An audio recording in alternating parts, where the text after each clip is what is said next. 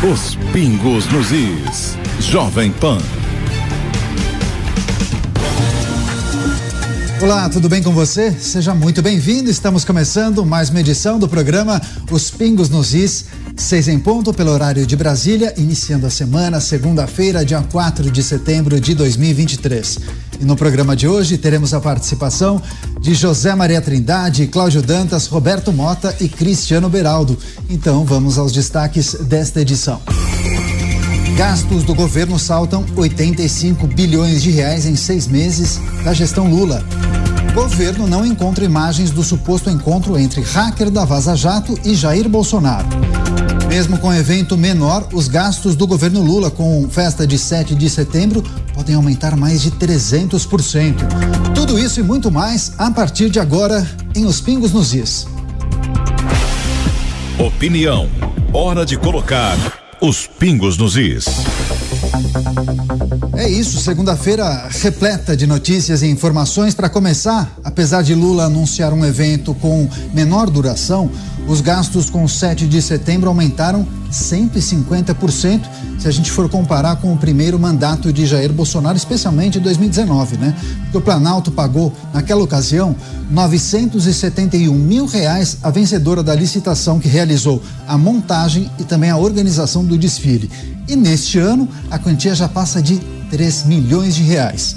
Segundo o jornal Estado de São Paulo, o aumento pode ser ainda maior e passar dos 300%, já que o governo chegou a estimar um gasto de 7 milhões de reais com o serviço.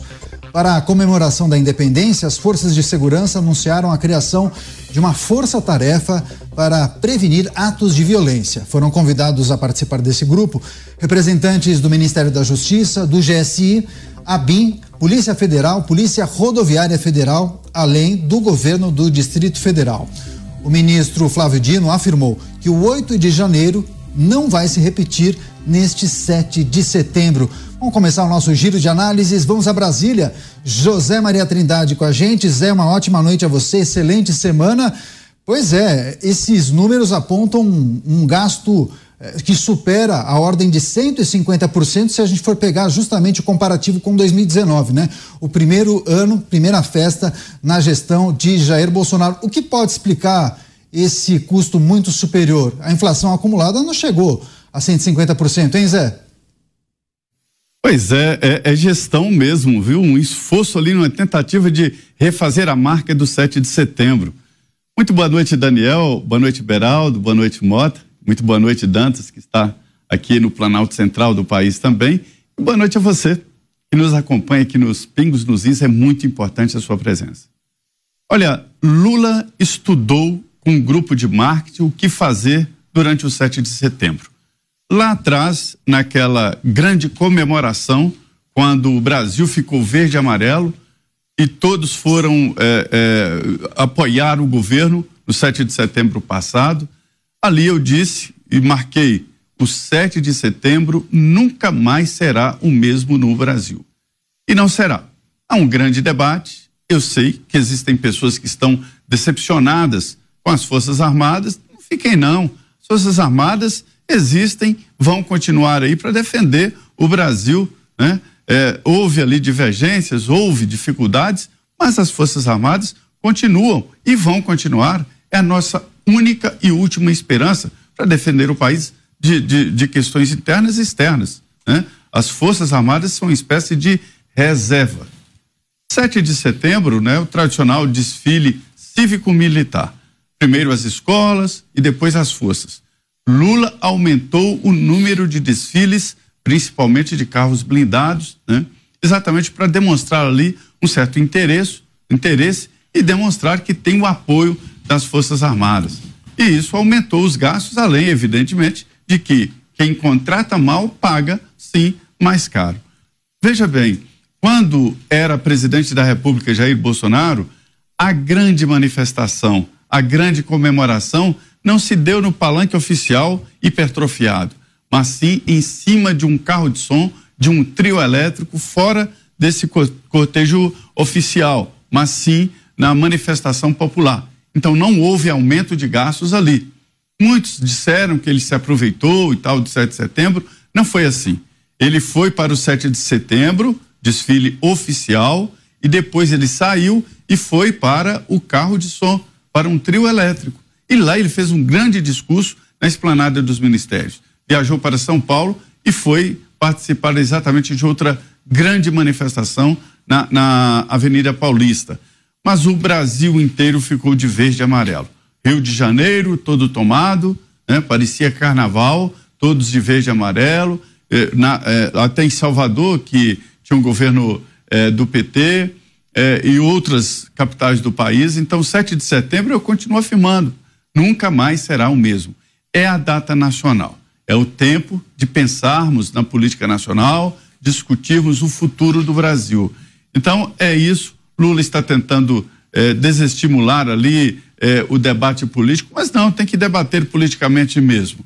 E até a ausência nesse, nesses desfiles já é um voto de protesto e já é uma posição política. Giro inicial de análises aqui em Os Pingos nos Is. Vamos ao Rio de Janeiro. Roberto Mota com a gente. Mota, ótima noite a você, seja muito bem-vindo. Previsão de um evento de 7 de setembro menor, mais enxuto, só que os gastos podem ultrapassar 300% se a gente for comparar com o 7 de setembro de 2019, primeira edição realizada sob a gestão de Jair Bolsonaro. O que nós podemos esperar desse primeiro 7 de setembro da gestão Lula 3? Eu acho que o Mota Está congelado. Vamos ver. Mota. Eu tô aqui. Ah, tá, sim. É o telão. Agora sim, é isso aí. Olha, é, boa noite, Daniel. Boa noite, meus queridos amigos da bancada. Boa noite, nossa audiência. Essa é a grande pergunta que milhões de brasileiros estão se fazendo. O que se pode esperar? Bom, tá aí uma coisa que talvez alguns já esperassem: aumento de 150% nos gastos com o evento é o patriotismo de resultados, meu amigo. Vamos ver como vai ser o público, né? Eu duvido, acho pouco provável que seja alguma coisa parecida com o público do ano passado. Eu nunca vi tanta gente em Copacabana como eu vi aquele dia. Todo mundo, é claro, de verde e amarelo. Há quem prefira o vermelho. Tudo bem, cada um faz as suas escolhas. E olha, tomara que nesse aumento de 150% nos gastos tenham sobrado uns trocadinhos para pagar por mais espaço para guardar imagens das câmeras de vídeo. Inicial, vamos agora aos Estados Unidos. Cristiano Beraldo com a gente. Beraldo, uma ótima noite a você. Seja muito bem-vindo. Também quero pedir sua análise e avaliação acerca da expectativa para esse 7 de setembro sob a gestão de Lula, os indicativos já apontam gastos superiores àquele 7 de setembro realizado em 2019 na gestão de Jair Bolsonaro. Qual é a sua expectativa, hein, Beraldo? Boa noite, Daniel. Boa noite, Dantas. Boa noite, Mota. Boa noite, Zé Maria. E boa noite, nossa querida audiência que nos ouve e nos assiste aqui em mais essa edição do Pingos nos Is. Olha, o interessante é que o principal fica de lado, né? É, o principal é a pátria. O que é a pátria? É o momento, o dia que deveríamos estar pensando no Brasil, no que significa né, todo, todo o simbolismo da República, da nossa independência, da possibilidade de passarmos a ser uma nação por completo, né? Mas isso perde a relevância quando na política você tem homens e mulheres públicos que debatem apenas os seus próprios interesses. O que a gente está vendo nessa mega organização de gastos, pelo menos, para fazer o desfile de 7 de setembro, é, de um lado, o interesse em mostrar quem pode mais, né? Parece aquela coisa de adolescente, né? Quem, quem que cospe mais longe. Agora, no fundo, no fundo, a gente tem que ver com detalhe quem que está organizando isso, quem que vai gerir esse caixa. Porque, por exemplo, hoje eu soube que aquela reunião da COP lá em Belém, por exemplo, o governador está contratando a empresa que organiza o Rock Rio para poder fazer a organização do evento lá em Belém. Eu queria saber se vai ser alguma coisa no mesmo patamar de sofisticação, de gasto de quem vai ser o contrato de banheiro químico, de todo o aparato de segurança, enfim, essas coisas, porque às vezes a gente está se impressionando achando que eles estão discutindo coisas muito altas, mas os organizadores, na verdade, estão discutindo é o detalhe, é o contrato do fornecedor A e B, é ver quem é que fica com esse quinhão aí, esse volume de dinheiro que vai ser despejado. E aí, de novo, volto início da minha fala: pátria que é bom, fica para depois, fica de lado, porque eles não se importam com isso, não. José Maria Trindade queria pedir mais uma, uma rodada de análise com o Zé, porque tem um outro aspecto dessa notícia, Zé, dessa informação, porque parlamentares da oposição se movimentam, estão pedindo para que os seus apoiadores façam atividades alternativas neste 7 de setembro. Alguns mencionaram: usem roupas pretas. Outros falaram: fiquem em casa. E há também quem, alguns parlamentares que estão estimulando seus apoiadores a realizarem ações solidárias, como doação de sangue. O que a gente pode esperar daqueles que se identificam como conservadores, mais à direita ou até bolsonaristas? Será um 7 de setembro da desunião? Pois é, eu, eu não gosto muito de é, deixar que tomem, que roubem as datas e os símbolos nacionais. No caso da bandeira do Brasil, ela estava abandonada, estava no, no, no chão, no, é, é, totalmente esquecida, e houve um movimento de patriotas que pegaram essa bandeira e honraram a bandeira, e guardaram a bandeira e levaram a bandeira para os melhores momentos e as melhores situações do país. Né? Agora, é, o 7 de setembro continua sendo uma data nacional. Eu recebo aqui é, muito, Daniel, é, é, convites de, de embaixadas para as festas do, do Dia Nacional de cada país e vejo o orgulho que as pessoas têm, como o nosso aqui, 7 de setembro, né? É o momento que a gente tem esse desfile militar, o, o, no, no interior, o desfile da escola, é preciso sim lembrar exatamente desta data nacional.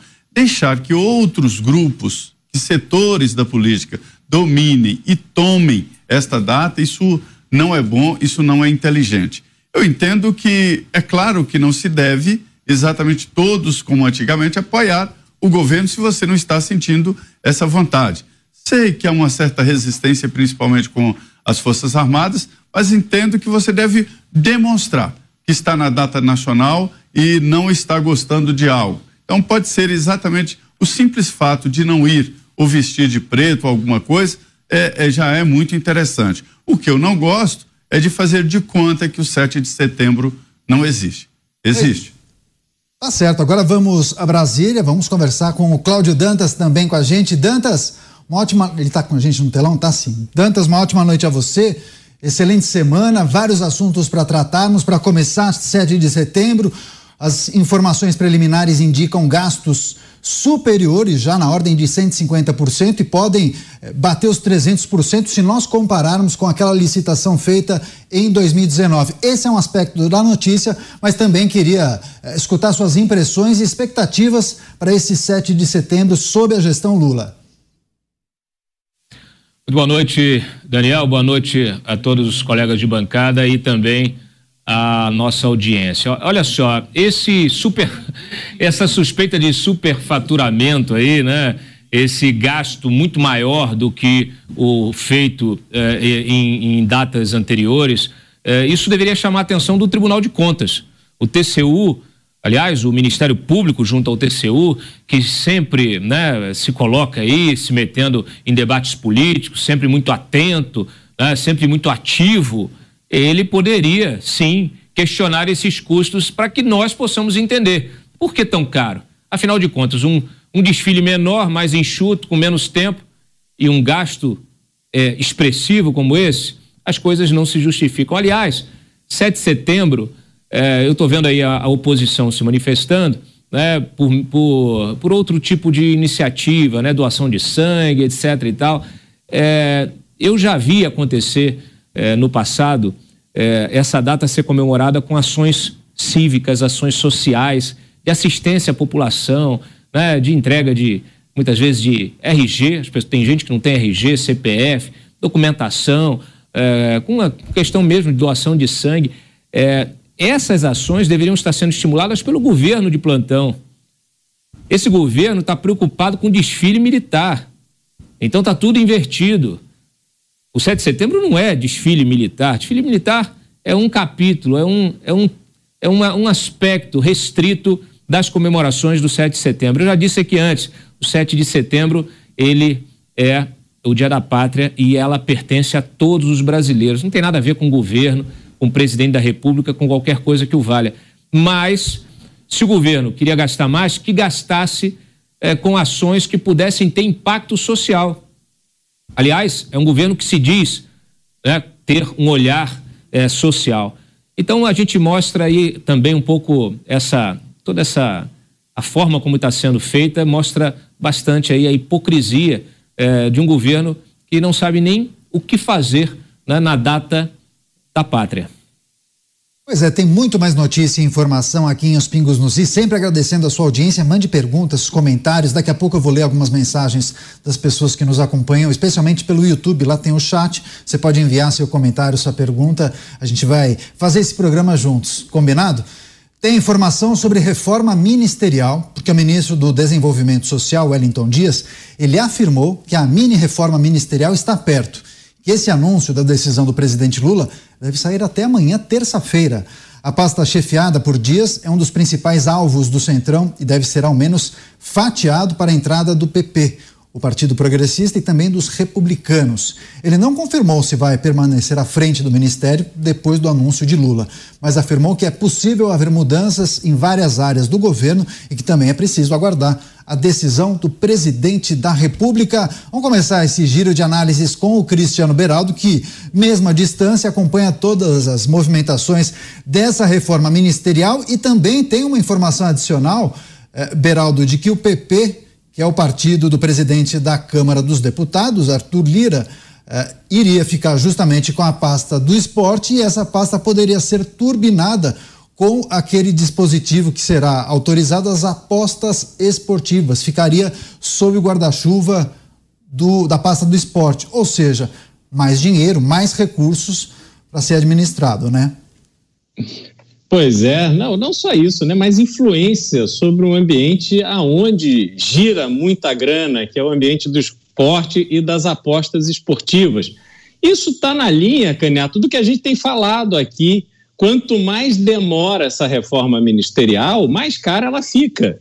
E agora o Arthur Lira e a parte do PP que está negociando essa adesão ao governo Lula quer mais. E, é, sem dúvida alguma, essa mudança que tira a Ana Moser do esporte, coloca Fufuca, ou Fufuquinha, como gosta de chamar o nosso querido Zé Maria, e coloca debaixo ali as apostas é um, um realmente uma um, é o, o, é o, Ministério dos Sonhos do, do PP ou de qualquer partido do Centrão, porque com o esporte você faz muito evento, você faz muita coisa, você aparece muito, faz relação com as comunidades, porque você pode promover uma série de eventos em comunidades com muitos eleitores e tal. Esporte mesmo, para que a gente pudesse ter, por exemplo, nas escolas, uma base de formação de atletas, escolas que tivessem infraestrutura esportiva, com boas quadras, bons campos, bons professores e treinadores, com equipamentos, com uniformes, isso ninguém vai discutir. Porque se você quer manter criança na escola, você tem que ter atividade para a criança, para o aluno. E você só consegue fazer isso se tiver uma boa infraestrutura, coisa que as escolas públicas não entregam, simplesmente não entregam, sequer entregam uma educação muitas vezes de qualidade, sequer entregam saneamento, sequer entregam internet. Então fica muito difícil você imaginar que haverá uma transformação agora nos esportes a partir dessa mudança nos ministérios. Então a gente tem que observar como é que eles vão lidar com essa, esse, essa mesa farta que está sendo colocada para o PP, porque sem dúvida nenhuma a festa vai ser grande. Pois é, José Maria Trindade em Brasília tem acompanhado todos os desdobramentos, o passo a passo dessa mini reforma ministerial, né, Zé? Sei lá, três, quatro semanas debatendo diariamente isso. Quantas idas e vindas dessa mini reforma ministerial? Segundo Wellington Dias, amanhã deve sair, tá, o veredito do presidente Lula. Será? Eu vi isso outras vezes, né? E acreditei da primeira vez, da segunda não, da terceira não, da quarta não. Olha só, Veraldo, é, o povo aqui gosta de faturar, esse negócio de menino na escola e tal, isso é coisa para campanha eleitoral. Na verdade, o que querem aqui é caixa, orçamento, né? É por isso que o Republicanos rejeitou, é, quis no primeiro momento, rejeitou o Ministério do Esporte. É, o Republicanos já ocupou esse, esse ministério, mas assim, épocas gordas de Copa do Mundo, de Olimpíadas, né? E principalmente a Copa do Mundo aqui no Brasil. Veja bem as obras da Copa do Mundo, lembra? Do inglês da Copa do Mundo, muitos projetos, ou seja, muito dinheiro. Então o pessoal está é, tá meio é, é, aqui preocupado é com o financiamento. A Ana Mose, ela decepcionou aqui os políticos. Ela tem uma ligação com ONGs e achavam que ela tinha um, um, um, lado político. Mas ela não recebe deputado, não recebe senador. Ainda bem, porque os pedidos que colocam na mesa de ministros não são bons, não. E aí ela caiu em desgraça no Congresso Nacional. Difícil para a permanência dela, até porque há uma pressão interna para colocar um político, né? Para receber, para definição e assim por diante. Lula está tendo dificuldade interna, né, com PT e PSB. Eles querem um, um, uma, um, uma reforma ministerial mais ampla, uma mudança maior no governo, né? E eu desisto desse negócio de ficar falando o nome do Silvinho, do Fufuquinha, aqui todo dia e vai para lá, vai para cá. Agora é esperar o Lula decidir e bater o martelo. De qualquer maneira, ninguém aí, meus amigos, ninguém aqui está preocupado com o futuro do país e melhorar o ministério, não. Está preocupado é com orçamento e querendo é financiamento de campanha eleitoral. Pois é, Roberto Mota também tem tratado diariamente da mini reforma ministerial. Wellington Dias já anunciou que ela deve sair amanhã, terça-feira, falou inclusive que a reforma está perto. E o público, né? As pessoas que votaram nesses eh, políticos, Mota, ficam se perguntando: isso vai mudar minha vida no quê? Exatamente, Daniel. Ela, as pessoas estão se perguntando: e eu com isso? que diferença que vai fazer para mim mudar o ministro, o ministro disso ou daquilo? Aliás, que diferença faz na vida das pessoas o Ministério do Esporte, o Ministério do Desenvolvimento Social, ou seja lá qual for o ministério? A maioria das pessoas não tem nem ideia do nome dos ministérios. Aliás, eu acho que as pessoas em Brasília também. Eu duvido, se você parar alguém em qualquer daqueles palácios, escolhe uma pessoa aleatoriamente e pede para ela, dá o nome aí de todos os 37, 38 ou já são 39 ministérios? Ninguém sabe. A verdade é que não fazem diferença nenhuma na nossa vida. A verdade é que a ocupação principal, a função principal desses ministérios é isso que o Zé Maria falou: é, colocar verbas na mão de políticos que vão usar essas verbas para se eleger. O Estado, se fosse sério, seria pequeno, enxuto, como quer, é, é, quer fazer na Argentina o Javier Milei, que disse que se ganhar a eleição vai reduzir o Estado da Argentina para quatro ou cinco ministérios. Já pensou como vai ser bonito isso? Pois é, e a gente vai observar cada passo, cada detalhe, né, Mota? Agora, Cláudio Dantas, que também apura e conversa com muitas pessoas em Brasília, ele tem fontes não informantes, né, Dantas? Conta pra gente quais são as movimentações aí em Brasília. A relação do Executivo Federal com o Congresso deve mudar com essa mini reforma ministerial, com a efetivação dessas trocas? Pois é, acho que esse, essa é a grande resposta, Daniel é, que se espera dessa, dessa mexida aí. É, de fato, para o cidadão comum, é, é, algo um pouco intangível você ter aí negociações é, político-partidárias, né? É muito um universozinho da política de Brasília. Mas, infelizmente, esse universozinho, ele acaba é, tendo um efeito de ondas. É igual quando, quando você joga uma pedra num lago e aquelas ondas se reverberam até a borda, né? Então, é, dependendo de quem você coloque ou tire no ministério, você pode ter uma política pública sendo executada de uma maneira diferente, e isso atingir a ponta. Você pode ter uma negociação, uma base mais, mais forte ou mais fraca no Congresso e conseguir a aprovação é, de determinada medida, de determinada proposta do governo ou não. É, hoje, e isso é tema recorrente nosso aqui, a gente sabe que o Congresso está muito forte. O Congresso, é, especialmente a Câmara, tem se colocado ali numa posição ambígua é, com o, governo federal, né? muitas vezes negociando, barganhando cada projeto, cada proposta que vai à votação, é, obtendo com isso liberação de emendas bilionárias e agora o que se quer é espaço espaço político na esplanada, espaço político. É, traz capital político, você ter um deputado que vira ministro, né, esse deputado ganha força também junto ao seu eleitorado, o próprio, o próprio partido também passa a ter um ministro, dois, três para chamar de seu, e isso dá visibilidade, ele passa a fazer agendas públicas com o presidente da República, e, e tudo isso tem a ver com, com, é, é, com a expectativa né, da, da, do, da próxima eleição. A gente tem uma eleição ano que vem e o que se quer, o que os partidos querem é estar bem colocados nesta eleição é, do próximo ano.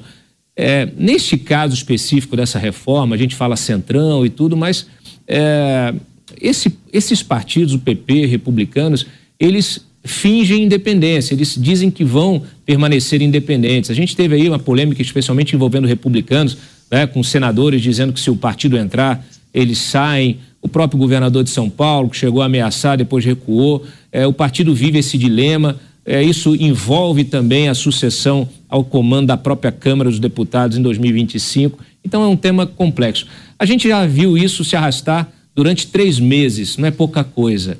É, o Lula já adiou a definição dessa reforma ministerial é, por diversas vezes. Ele tem uma viagem para esta semana. A gente precisa agora é aguardar, esperar essa definição para a gente poder, aí sim, entender quem vai ocupar o quê e o que cada um vai fazer em termos de política pública e qual orçamento eles terão em cada carteira.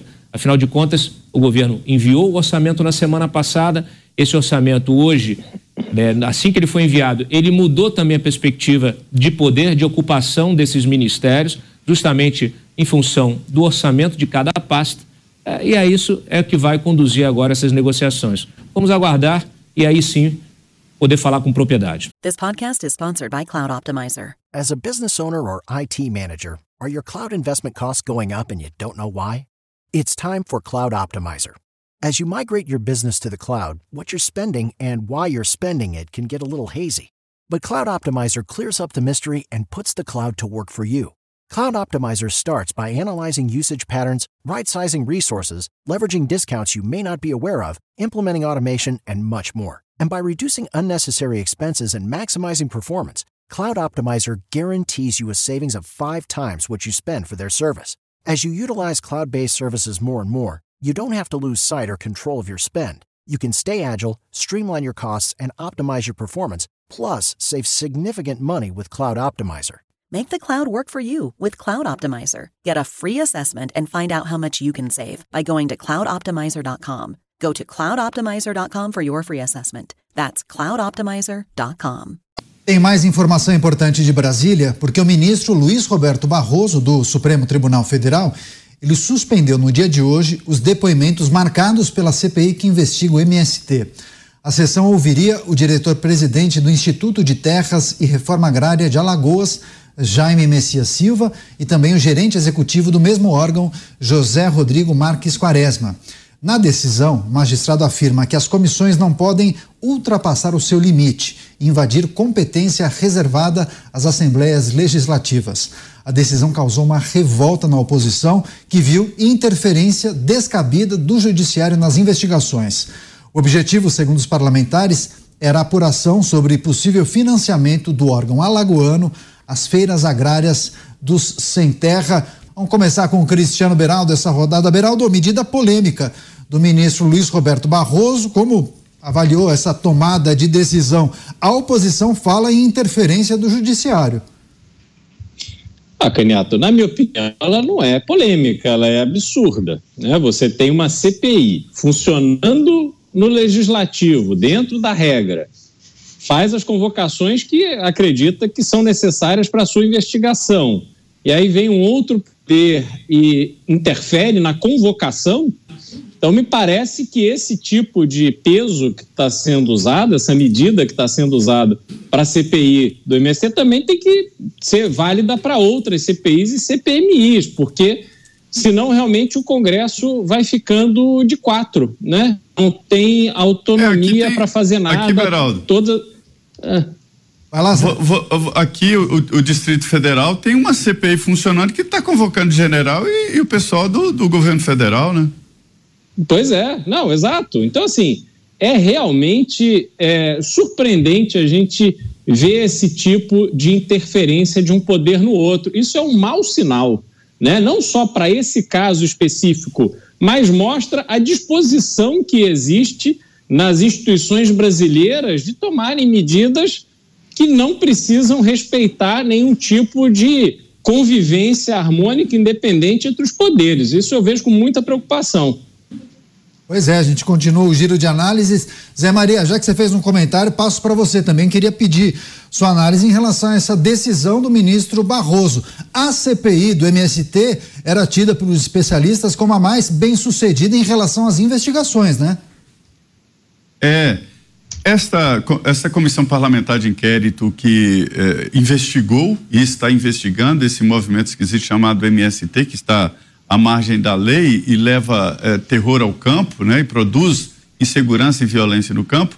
Foi muito boa a comissão porque eh, trabalhou no tempo presente, foi nos locais, ameaçou eh, divulgar no dia a dia e conseguiu no dia a dia o, o, o trabalho do MST e principalmente o financiamento. E foi aí, nesses dois depoimentos que estavam marcados para hoje, né, que o judiciário interferiu.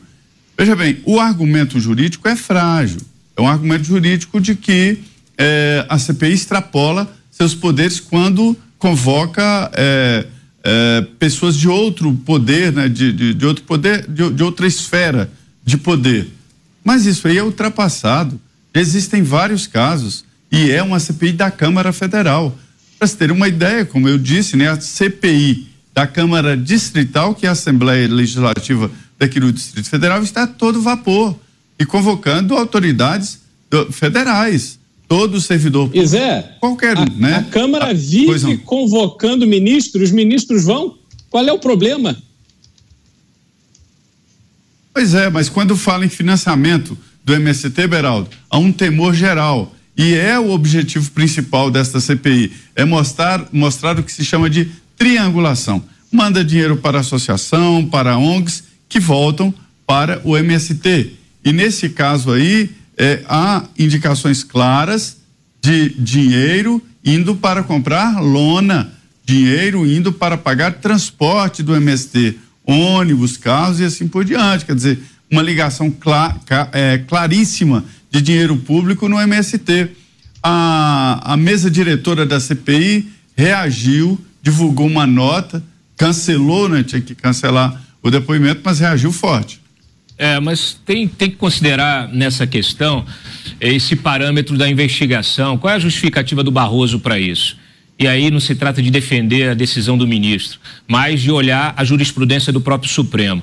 Vocês vão lembrar que na CPI que investigou aí a pandemia, é, o que a CPI tanto queria, especialmente na época os governistas que hoje estão na oposição, era o quê? Era investigar os contratos dos estados para a compra de respiradores especialmente do chamado consórcio Nordeste. E o que aconteceu? Não puderam, porque existe uma limitação legal. Você não pode usar a CPI federal, da Câmara Federal, para investigar estados. Isso tem de ser a, partir de CPIs é, instaladas pelas assembleias legislativas desses estados.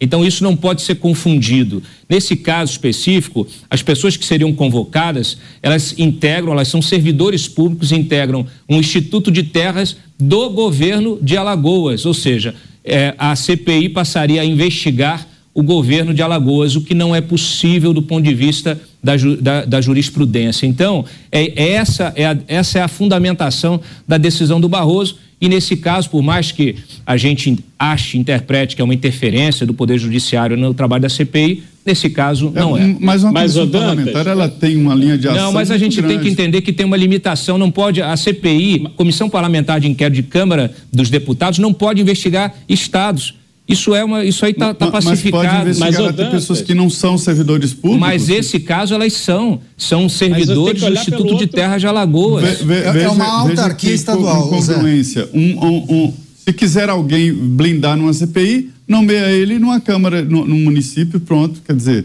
está errado. Um Quer aspecto. blindar alguém? Nomeia. Mas, mas, aí é um ato posterior, né, Zé? A gente está é, falando de. Não, mas tem um outro aspecto. Beraldo, já tá vai lá, Beraldo.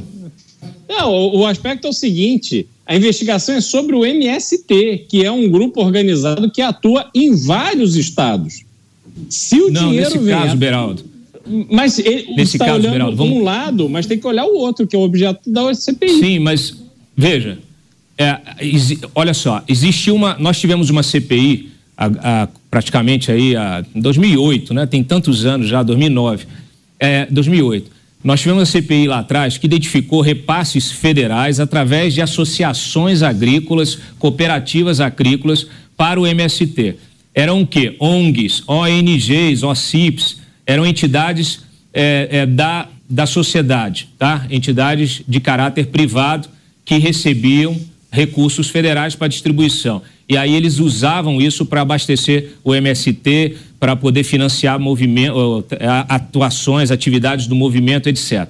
Isso a CPI pôde investigar de cabo a rabo.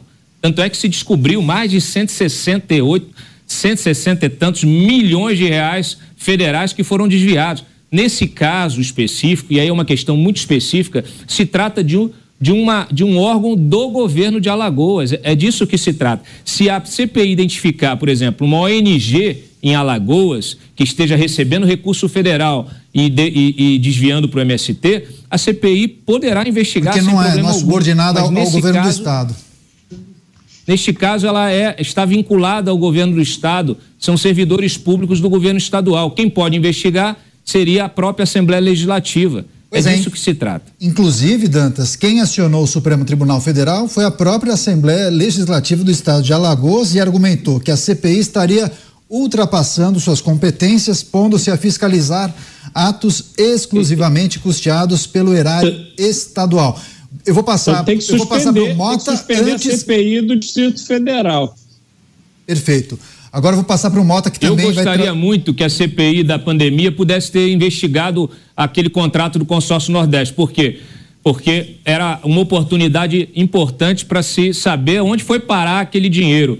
Mas ela não pôde fazer isso. E, infelizmente, as assembleias legislativas dos estados que compõem o consórcio Nor- Nordeste também não se interessaram em investigar. E, infelizmente, a Polícia Federal também não avançou nas investigações. O Ministério Público tampouco. Então, até hoje, a gente não sabe onde foi parar aquele dinheiro, que me parece que foi através, a compra através de uma empresa eh, de que comercializava alguma coisa aí de, relacionada a cannabis. Então, assim, é, é, é, depende da vontade política. Se a sociedade, o eleitor, não cobra diretamente, então que se cobre, que se crie CPIs em cada estado onde tem invasão, onde tem problema com o INCRA e que se investigue. Pois Agora, é. efetivamente, a gente é, tem, que, tem, que, tem que olhar a lei. Eu sei que a gente está vivendo um momento em que a lei tem sido deixada de lado muitas vezes é, por, por agentes que têm ali a responsabilidade de zelar pela lei, pela Constituição. É, mas nós estamos nesse discutindo aqui a caso, mesmo, nesse caso específico, está bem clara a limitação, é, a restrição legal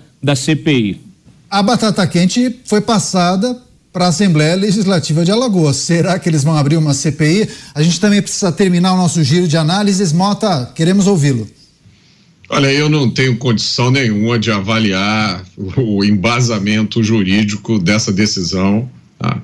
Eu, eu acho que eu não assino embaixo do argumento do Dantas, porque eu acho que a primeira decisão foi equivocada, né? mas é só um palpite. Eu não sou jurista, não sou formado em direito e quem sou eu para entender alguma coisa do que está acontecendo no Brasil? Eu só queria aproveitar o comentário, já que eu não tenho condição de comentar a decisão, para elogiar o trabalho da CPI, para elogiar a coragem né, do- dos parlamentares que levaram à frente, inclusive fizeram aquelas visitas aos assentamentos, que palavra bonita, né? Mostrando a realidade, foram ameaçados. Uma CPI oportuna, né, Mota? Sempre. É, é o que a gente fala aqui, né, Zé? O, o trabalho do parlamentar vai muito além de aprovar leis, vai muito além é, de criar regulamentações. O trabalho do parlamentar também é representar o cidadão. E eu acho que essa CPI fez muito bem, porque o que a gente continua vendo é a existência de um movimento que tem uma atividade declaradamente ilegal. É isso. Eles vivem, a atividade deles é invadir terra, invadem mesmo, publicam até um calendário, anunciaram, não foi o Abril Vermelho que eles anunciaram? né? reparem que não foi um Abril Verde Amarelo, né? foi um abril vermelho. Então, parabéns aos parlamentares que venham outras CPIs até o dia que a gente não tenha que conviver mais com um problema como esse. Pois é, enquete do dia no ar, deixa eu fazer o convite para que você entre em jovempan.com.br e registre o seu voto. As mudanças nos ministérios serão suficientes para satisfazer o Centrão?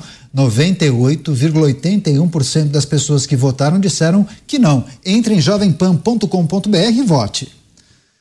É isso, seguimos com mais notícias e informações aqui em Os Pingos nos Is, porque o Boletim Focus, divulgado toda segunda-feira, mantém a perspectiva de crescimento da inflação para os anos de 2023 e 2024. A projeção subiu de 4,9% para 4,92%. Esses dados chegam após, na sexta-feira, o resultado do PIB do Brasil sair acima das expectativas do mercado. É importante a gente lembrar que até há três semanas atrás a projeção era de queda na inflação. Então vamos começar o nosso giro de análises com o Cláudio Dantas em Brasília. Dantas, projeções preocupantes para os anos de 2023 e 2024. Quais são as explicações que os especialistas têm compartilhado por aí? É, projeção do mercado. A gente falava sobre isso na sexta-feira, né? O mercado ele faz as suas projeções é, não só com base no contexto nacional, econômico, como também no internacional. E o que a gente tem visto no internacional é um, um cenário de instabilidade, um cenário de inflação, um cenário de restrição é, das cadeias produtivas, ainda sob impacto da guerra na Ucrânia. Então, é, tudo isso pesa. Né? Tudo isso pesa. Às vezes você tem problema também de safra agrícola, aqui no caso do Brasil, quebra de safra é, e tudo isso vem sendo considerado na projeção do mercado. É, essas projeções elas são revisadas, tá? são revisadas de forma rotineira.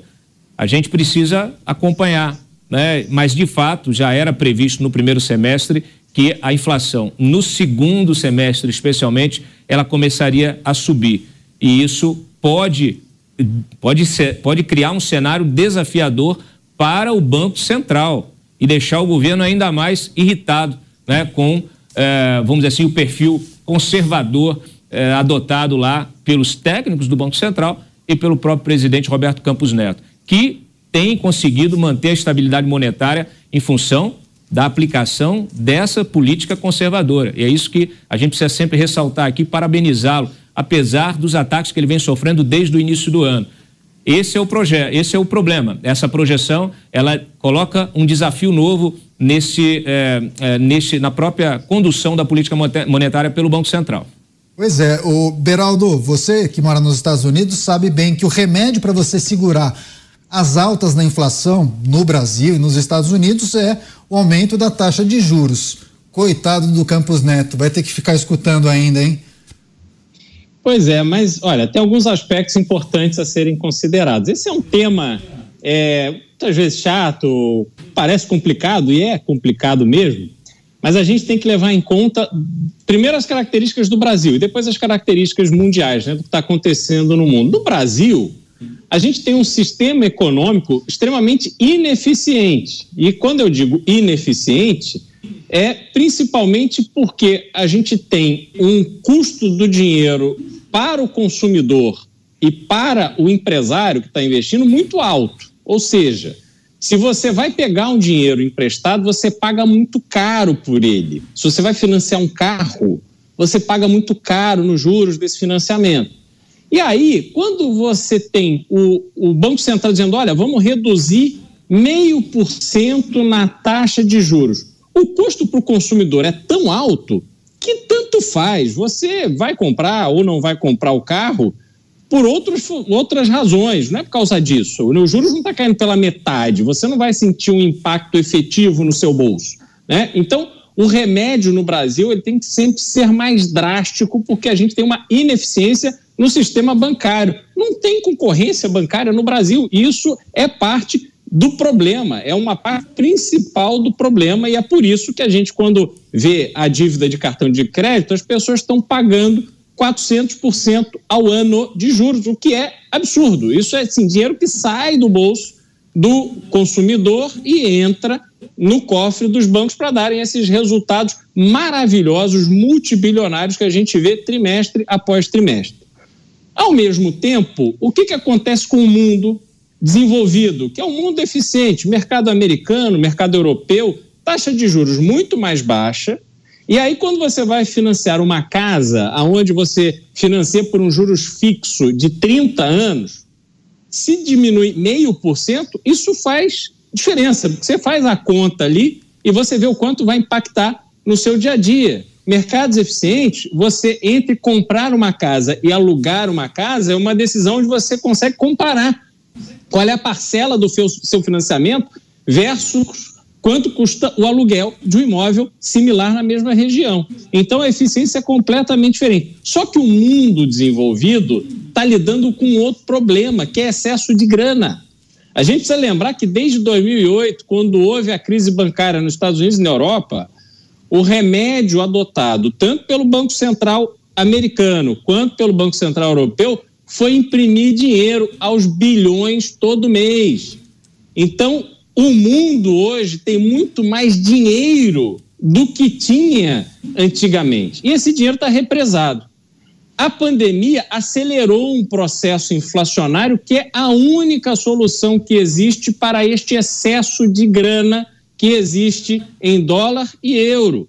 E o Brasil sofrerá as consequências desta inflação necessária no mundo desenvolvido, porque quando você olha para a inflação americana e a inflação na Europa, a gente precisa lembrar que nesses lugares o desemprego é mínimo. Estados Unidos hoje praticamente não tem desemprego. Se você quiser trabalhar, você vai trabalhar. E o Brasil não. O Brasil sofre com taxa de juros alto, desemprego alto, ineficiência na economia, é tudo desarrumado.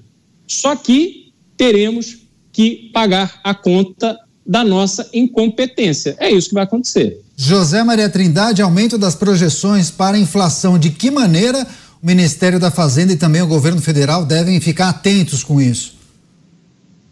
Pois é, é o, o orçamento para o ano que vem, que foi apresentado no Congresso Nacional, prevê uma inflação de 3,3% no ano que vem. Quer dizer, é, é, é, bem pequena, bem baixa a inflação, né? Inflação anual. É, a expectativa é de que seja uma inflação maior. A economia mundial passou por um solavanco muito grande. Houve uma retração durante a pandemia, uma retração muito grande, e logo depois da pandemia, todos queriam comprar alguma coisa porque houve uma certa economia. As pessoas ficaram em casa, não viajaram, não trocaram de carro, enfim, houve uma retração da economia. Logo depois do, do, do, do da, da, da Covid, né? A economia foi inundada de demanda e poucos produtos à disposição. Então todo mundo queria comprar serviços, carros e não tinha. Então esse, esse choque acabou provocando uma inflação mundial muito pesada, muito séria. E aqui no Brasil, o Campos Neto previu isso e se segurou tirando dinheiro do mercado, né? Fazendo, fazendo esse enxugamento. E como se faz isso? Tornando o dinheiro mais caro, ou seja, aumentando a taxa de juros. E foi o que ele fez. O Brasil, senhores, chegou a uma, a uma inflação menor do que a inflação dos Estados Unidos, menor do que a inflação da Inglaterra. E mesmo assim, é, é, apanhou muito o presidente do Banco Central, Campos Neto, porque o, os juros estavam altos. A, a, esse desequilíbrio da economia é visível. Quanto custa uma passagem em Brasília-São Paulo de avião? Ninguém sabe. É, a, a empresa coloca o preço que quer e vende. Vende tudo.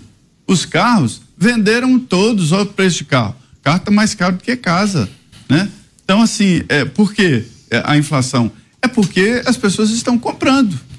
E é por isso, para evitar esta, é, é, esse excesso de dinheiro no mercado e esta demanda por comprar, é que é, se faz um aumento de juros. E foi eficiente. Agora, a expectativa é de que, se o juro cair, as pessoas voltam a consumir, e aí é a lei da oferta e da procura, né? A inflação sobe porque falta produto. Roberto Mota, diante dessa perspectiva alta na inflação neste ano e também no ano que vem, o governo precisará contar ainda mais com o Banco Central e com o presidente do Banco Central, Roberto Campos Neto. Que ironia do destino, Mota. É mais do que ironia, Daniel. Olha, eu quero que o Brasil cresça e prospere. Esse é o meu desejo. Eu quero que todo brasileiro tenha uma vida decente, conquistada com o suor do seu próprio trabalho e não dependendo dos outros. Mas é impossível a gente fechar os olhos para o que está acontecendo aqui.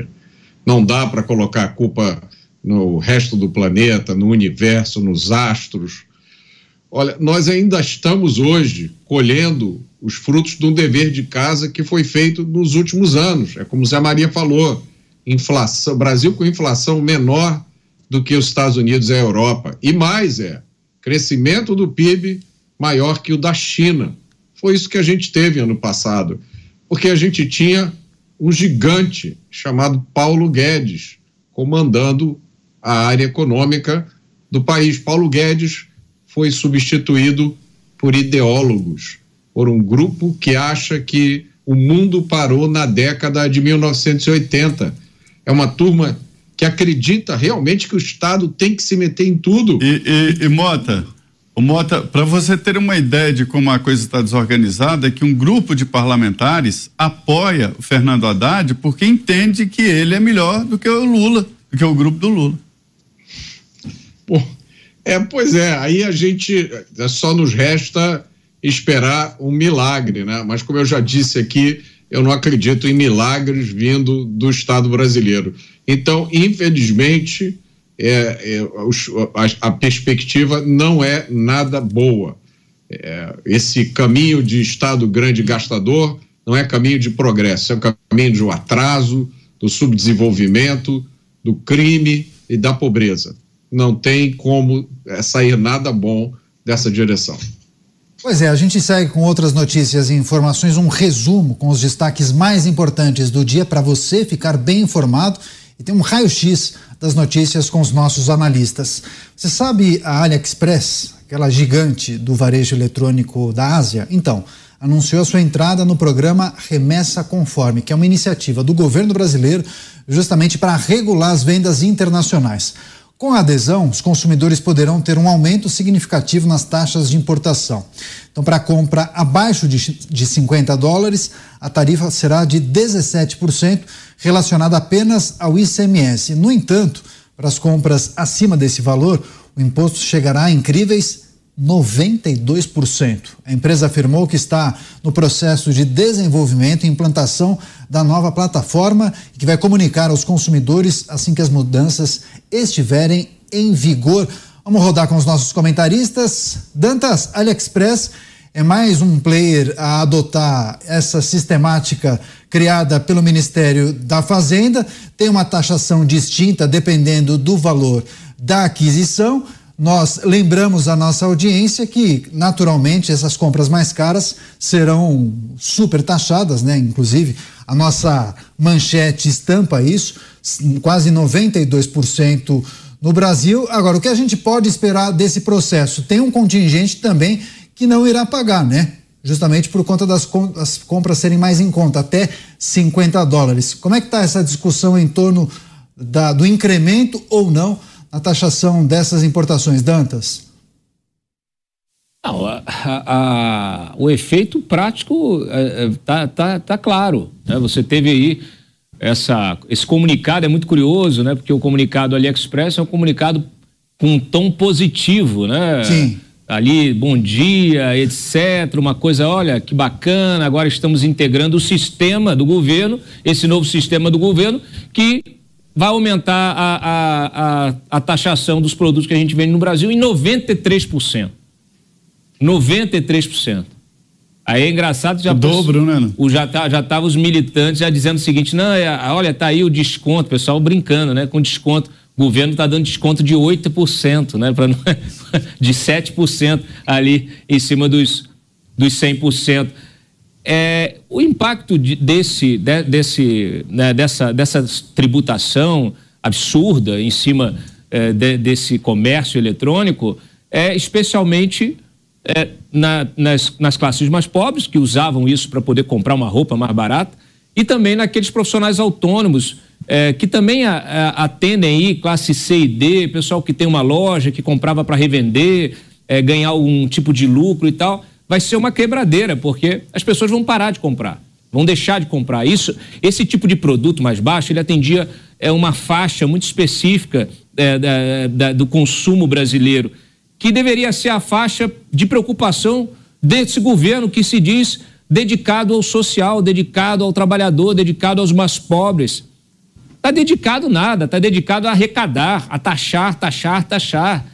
A gente está vendo a discussão aí toda, vimos a discussão e ainda acontece no Senado a discussão da reforma tributária, vimos a discussão do arcabouço, vimos a discussão aí em relação ao orçamento, vimos o buraco que o governo precisa é, é, compensar 168 bilhões de reais, um buraco que foi criado pelo próprio governo.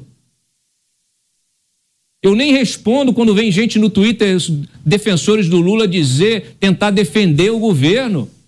O governo abriu um, abriu um rombo de quase 200 bi na transição, inclusive com a ajuda do Congresso. Essa responsabilidade precisa ser dividida com a turma do Congresso, com Arthur Lira, com os líderes partidários que toparam a empreita, toparam a empreita de olho no orçamento secreto, na divisão do butim ali, de como é que a gente vai realocar o orçamento secreto, as emendas bilionárias. E aí fizeram uma, um, um racha ali, metade das emendas foram para o governo, outras metade ficou com o Congresso. E agora a gente está vendo que o próprio governo colocou no orçamento é, um aumento das emendas é, parlamentares aí, que agora não são mais secretas, mas que ainda continuam com falta de transparência.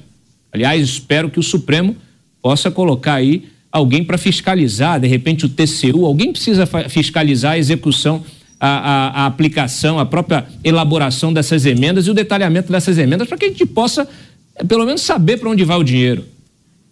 Então, assim, é, o, o governo que criou o rombo agora diz que está tentando tampar. A gente não sabe em que foi aplicado esse dinheiro todo. Por quê? Porque as medidas concretas do governo, elas não ficaram claras até agora. A gente está vendo, inclusive, índices mostrando que é, nunca a, gente, a, a, o, o, a quantidade de, de desvios ali, de problemas no Bolsa Família, em pagamentos com problema no aumentou no atual governo. Um governo que se especializou nisso. Como é que perdeu o controle? Esse dinheiro está indo para onde? Cadê o Tribunal de Contas? Mais uma vez, cadê o Tribunal de Contas da União? É, o, o cadê Dantas, o, o, procurador Lucas Dantas, Furtado, tão dedicado a, a, saber onde estão aplicando o dinheiro? O orçamento do ano que vem manda quase 40 bilhões de reais para as emendas parlamentares. Né? 40 bilhões de reais. Isso não é pouco dinheiro, não. Não, é muito dinheiro. É muito é. dinheiro. É uma hipocrisia. É, é um cinismo total é, vai, vão ta, taxa mesmo, vão taxar, vão quebrar muita gente, muito negócio pequeno, é, muita gente é, vai, vai ter de ficar com a mesma roupinha o ano todo, esperar o Papai Noel aí. E, e, vão esperar, saber, vão ganhar, vão, agora vão atrás da, da camisa do político durante a eleição, que ele dá de graça, né? De graça. É, tem que ironizar, porque assim, é, é, é, é, o, é o negócio que realmente não dá para entender. Não dá para entender porque não se encaixa a ação e o discurso de um governo, elas não se falam. As duas coisas são completamente opostas. Não dá para entender e os nossos espectadores, ouvintes, internautas também não entendem, viu, Dantas? Zé Maria, olha o que a Neide escreveu: 50 dólares, 17%. Legal. 51 dólares, 93% de taxação? Não é possível. O Ricardo, quando se taxa demais, o consumidor acha brechas e subterfúgios para burlar a legislação. É um risco, né, Zé? É, isso tem até uma técnica, né? O, é chamada curva de Laffer, que hoje todos já conhecem, que é uma curva de que é, os governos vão aumentando o imposto, aí chega nesse ponto máximo da curva que nós estamos hoje, onde não vale a pena aumentar porque cai a arrecadação. Cai por quê? Um pouco porque as empresas quebram, um pouco porque vale a pena sonegar e um pouco porque não dá para pagar. não paga. Então, assim, é, é, isso que nós estamos, no máximo desta curva de Laffer. É, eu não defendo invadir o Brasil com bugigangas da China. Não defendo. Mas quem tem que decidir isso é o mercado. Proteger o mercado, nós, durante toda a história, os computadores Cobra do Mota estão aí para contar essa história, né? Não adianta essa proteção. No primeiro momento é como droga. No primeiro momento é maravilhoso. No dia seguinte você está na sarjeta. Então, assim, tem que aumentar. Então, assim, proteção de mercado No primeiro momento é bom, no segundo momento os produtos somem. É, houve aqui no Brasil a abertura do mercado para a China e todos criticaram. Foi o Lula que considerou a China como é, mercado. E isso possibilitou a entrada aqui dessas bugigangas. Mas é um mercado que tem que decidir. Quebrou calçados, quebrou o setor de, de, de têxtil, mas vale a pena porque a gente tem que competir nesse mercado internacional. Super taxar é, é, produtos aí 92%, eu, se, se fosse chinês, estaria pedindo explicações. Isto é uma barreira. E lembre-se que a China é o nosso maior parceiro comercial. É para onde vai o grosso da exportação do agronegócio. Muito amigo, né, Zé? Muito amigo. Mota, já, é. que o, já que o Zé comentou os computadores cobra, inclusive algumas mensagens destacando aqui, para proteger o mercado, poderiam reduzir os nossos impostos, não supertaxar os estrangeiros, algo em torno de 92%.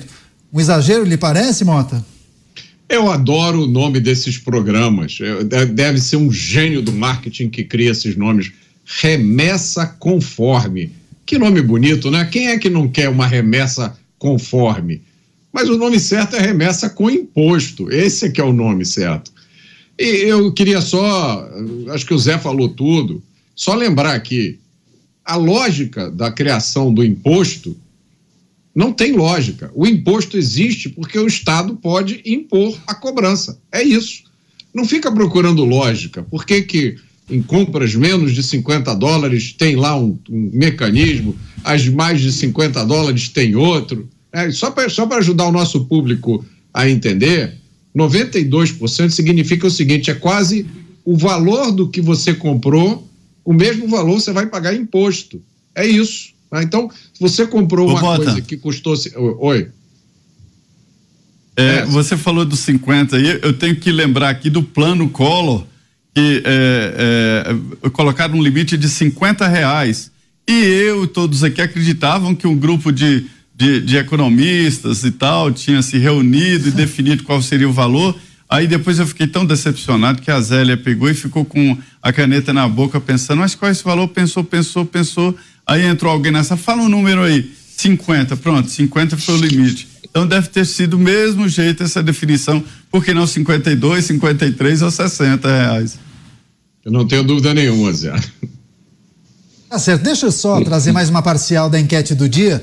A pergunta que nós publicamos em jovempan.com.br é a seguinte: as mudanças nos ministérios serão suficientes para satisfazer o centrão? Entre agora no portal da Jovem Pan News e vote. 98,19% das pessoas disseram que não. 1,81 disseram que sim. Essas mudanças serão suficientes para satisfazer o Centrão. Muito obrigado pela participação. Mais análise, mais opinião aqui em Os Pingos nos Is. O Cristiano Beraldo, para quem não sabe, está morando agora nos Estados Unidos e presumo que esteja observando isso com muita atenção, porque também tem vários e-commerces norte-americanos que vendem aqui para os consumidores brasileiros e da mesma forma a gente acaba publicizando mais, mais os gigantes da Ásia, mas também tem vários e-commerces dos Estados Unidos que da mesma forma, né, Beraldo, serão super taxados, né? É, mas tem uma diferença de perfil de produto que é vendido do, dos Estados Unidos para o produto, para os produtos são vendidos da China. Né? A China ela tem esse apelo com as classes é, D é, e E, porque tem coisas muito baratas, de qualidade às vezes sofrível, mas são muito baratas. Você precisa de um, uma camiseta, você precisa de uma roupa, você precisa de um acessório e tal. Você consegue comprar isso a partir desse site e muita gente comprando esses produtos para revender virou uma forma de complemento de renda. Alguém que recebe o Bolsa Família e aí tem esse tipo de atividade complementar para poder formar o orçamento de casa. E isso vai inviabilizar esse tipo de atividade. E aí, esse é um exemplo, Caniato, de que é, me leva a crer que o Brasil precisa ser refundado, porque está tudo errado. Né? Ao invés de se debater como é que a gente pode tornar a indústria nacional mais forte para atender este público, porque é um público relevante a ponto de ter uma campanha enorme de varejistas brasileiros contra essas operações chinesas, Então, é preciso que esses produtores brasileiros, esses revendedores brasileiros tenham competitividade. Mas não se trata disso. O que se trata é só de afastar o concorrente. E aqui a gente continua lidando com as nossas ineficiências. O Brasil não vai avançar assim. Na verdade, a gente não está criando nenhum emprego. O que a gente está fazendo é tirando renda extra de um número enorme de brasileiros e brasileiras que tinham nisso a sua o seu né, forma de fazer o seu comércio ali gerar algum tipo de, de resultado. Então, realmente é uma decisão é, que é a cara do Brasil. É, o Lula, na campanha, agrediu muito a classe média, dizendo que o problema do Brasil era a classe média, dizendo que a classe média ficava ostentando ter duas televisões, dois carros, isso e aquilo. E aí, quando ele assume a presidência da República, eles dão all-in contra os mais pobres. Estão taxando agora e eu tenho certeza que ao longo deste mandato haverá algum tipo de taxação em cima das informações do PIX, porque eles estão dizendo que vão aumentar a base arrecadadora. E agora eles têm no PIX até a família que fica pedindo dinheiro no semáforo, que fica pedindo ajuda, vai lá com o código do PIX. Essas pessoas vão ter que pagar imposto, porque é assim que esse governo vai conseguir, ou pelo menos tentar, fechar as suas contas. Não será pela expansão da atividade econômica, não será pela melhoria da eficiência do Estado, para reduzir o peso do Estado e das contas públicas, será metendo a mão no bolso dos brasileiros. E isso é doentio, porque aí eu sou obrigado a concordar com o Mota, eu, na verdade não com o Mota, mas com os amigos do Mota, que dizem que imposto é roubo, entendeu? Então, é impressionante. E, aliás, Mota, vou discordar de você. Você disse que não vê o governo fazer milagre. Eu vejo o governo fazer milagre todos os dias. O milagre de fazer desaparecer dinheiro do bolso do cidadão, do contribuinte, e aparecer lá no cofre daquelas pessoas que estão ali comandando os orçamentos, porque isso não se reverte para benefício da população. E é por isso que a gente tem tanta gente em dificuldade e esta nata de amigos do poder que estão sempre nadando de braçada. Bota, você quer comentar?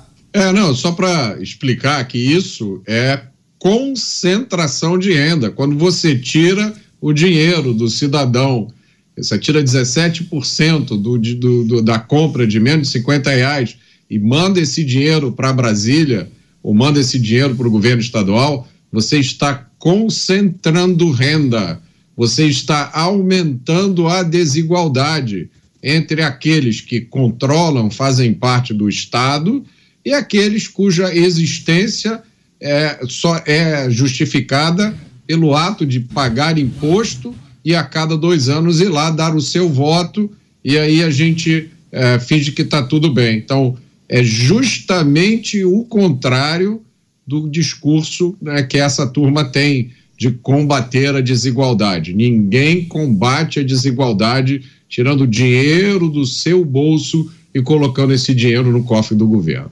Pois é, a gente vai concluir esse assunto, mas assim, Dantas surpreende o volume de pessoas que acabam criticando algumas medidas do governo federal em relação à cobrança de impostos e várias pessoas defendem que deveria haver um tipo de movimento para reduzir a carga tributária e não aumentar impostos de algum grupo, em especial ainda que seja um player internacional. Só dessa forma a redução de impostos que você poderia fomentar a concorrência.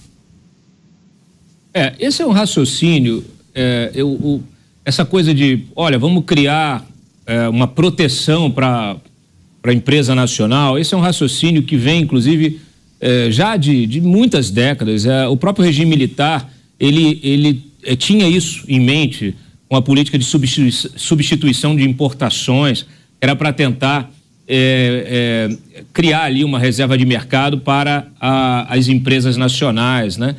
É, só que isso não dá certo numa economia de mercado globalizada. Infelizmente não dá certo. O que dá certo é você criar condições para que o próprio mercado possa, é, possa crescer sozinho. É você estimular, não é injetando dinheiro público, é, você ou, ou criando proteção, aumentando preço do, do, do produto que chega de fora. É você baixar, justamente, você desburocratizar abertura, fechamento de empresa, o próprio comércio em si, a questão da reforma tributária, nesse caso, ainda que não seja o, te, o texto ideal, ela, essa simplificação que ela vai promover, ela permite isso, ela ajuda isso, ajuda o empresário né, que quer produzir, quer vender e quer pagar os seus impostos de forma simples. Então, isso é um ponto positivo. Só que é preciso fazer mais, é preciso sim reduzir a carga tributária sobre é, é, a produção, sobre a indústria, especialmente, sobre os serviços, que hoje são 70% é, é, da, da, arrecadação né, do próprio PIB brasileiro. É, e como você faz isso e ainda sustenta uma máquina gigante? É, é essa conta que não fecha, porque você só consegue fazer isso, reduzir a carga tributária, quando você reduz o tamanho do Estado. Por isso que não é possível uma sociedade próspera com um Estado gigante. Não é possível. O que está acontecendo na China, por exemplo? A gente está falando de cenário internacional, de inflação, a economia está na pauta. A China, ela está sofrendo uma retração. Ela, a bolha de produção de, né, de comércio internacional, de produção, a bolha imobiliária, ela explodiu. E está muito claro, o mercado internacional já entendeu que não é cíclico, que é uma coisa, é uma tendência, uma tendência que vai impactar, inclusive, nossa, as nossas exportações para a China, que é hoje o nosso principal parceiro comercial.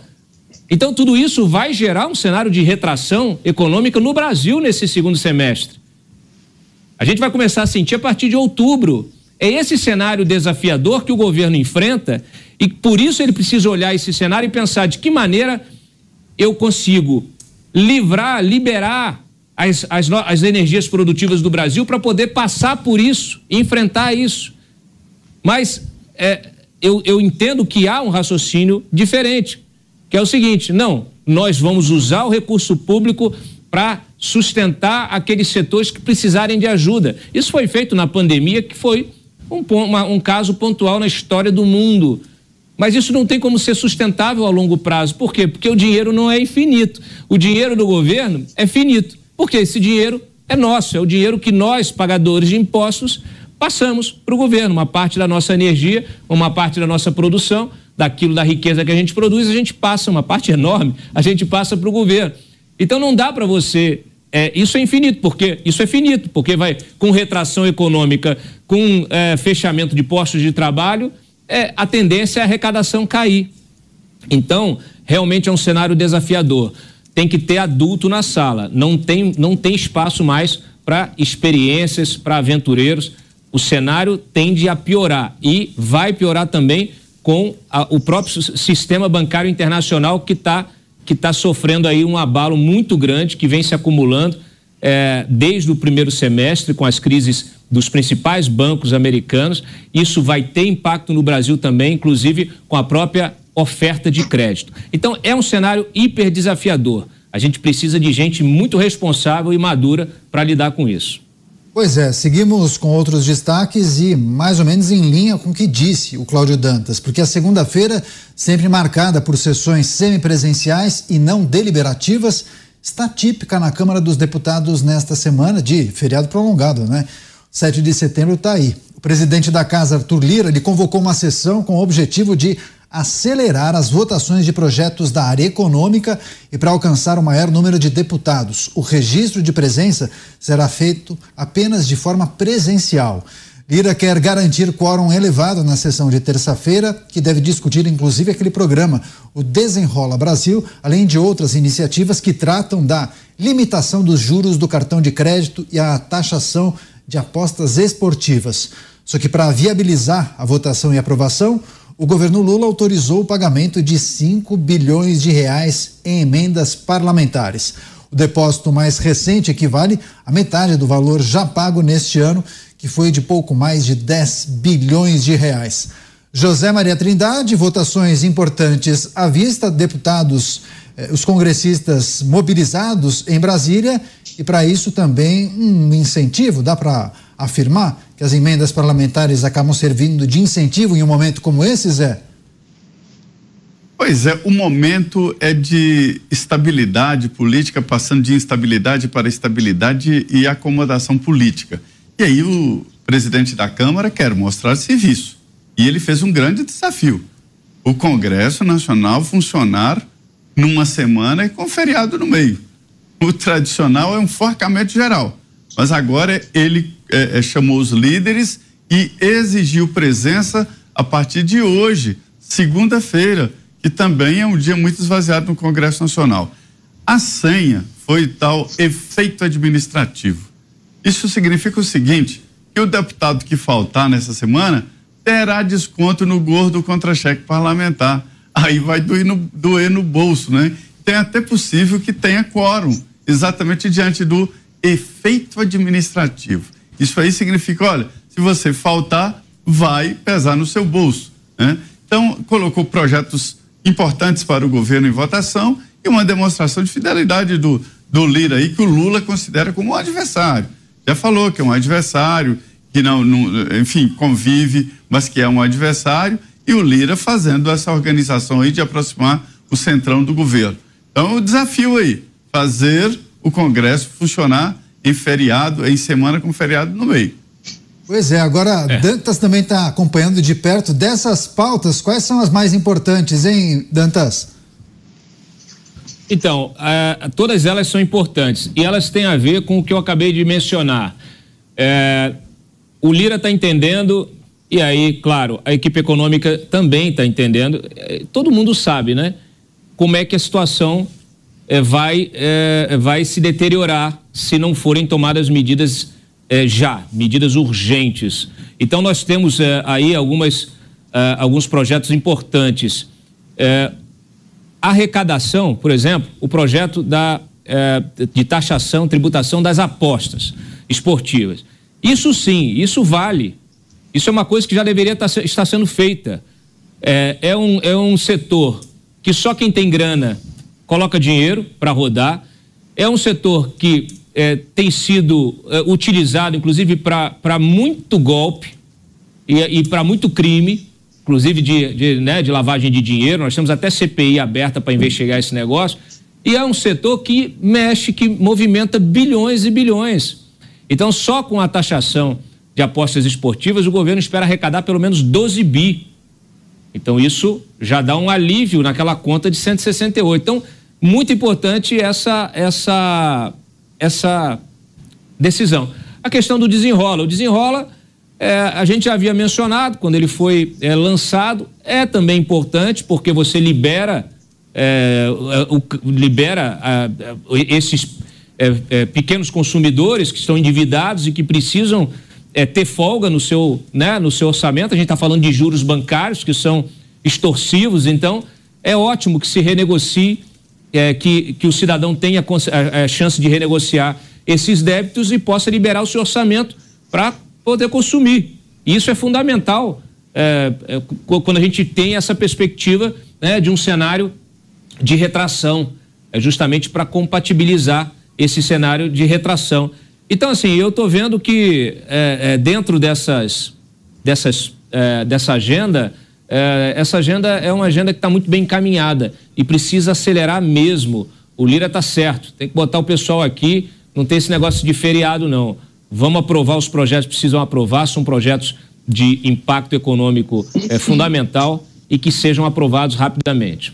Pois é, Cristiano Beraldo, também queremos ouvi-lo. Votações importantes à vista na Câmara Federal, presidente, inclusive, da Câmara mobilizado para conseguir um, um quórum suficiente e pautas que também devem movimentar. Desenrola taxação de jogos e o limite do rotativo em análise. Beraldo. Pois é, isso faz a gente concluir que a reforma ministerial e a entrega desse Ministério do Esporte turbinado na mão do PP está aí no jogo. Né? É uma demonstração de serviço em que você está colocando pautas que são é, extremamente importantes para o caixa do governo, até porque, a, se não me engano, foi a Simone Tebet que disse que, olha, o déficit zero vai estar tá no orçamento, mas né, o futuro a Deus pertence. Então não há uma confiança do próprio governo de conseguir mas, mas, mas é, Everaldo, que foi criado foi criado pelo próprio governo, né? No, no, no nesse novo marco fiscal exige é, esse, essa, esse controle que o governo disse que não vai colocar, mas não vai cumprir.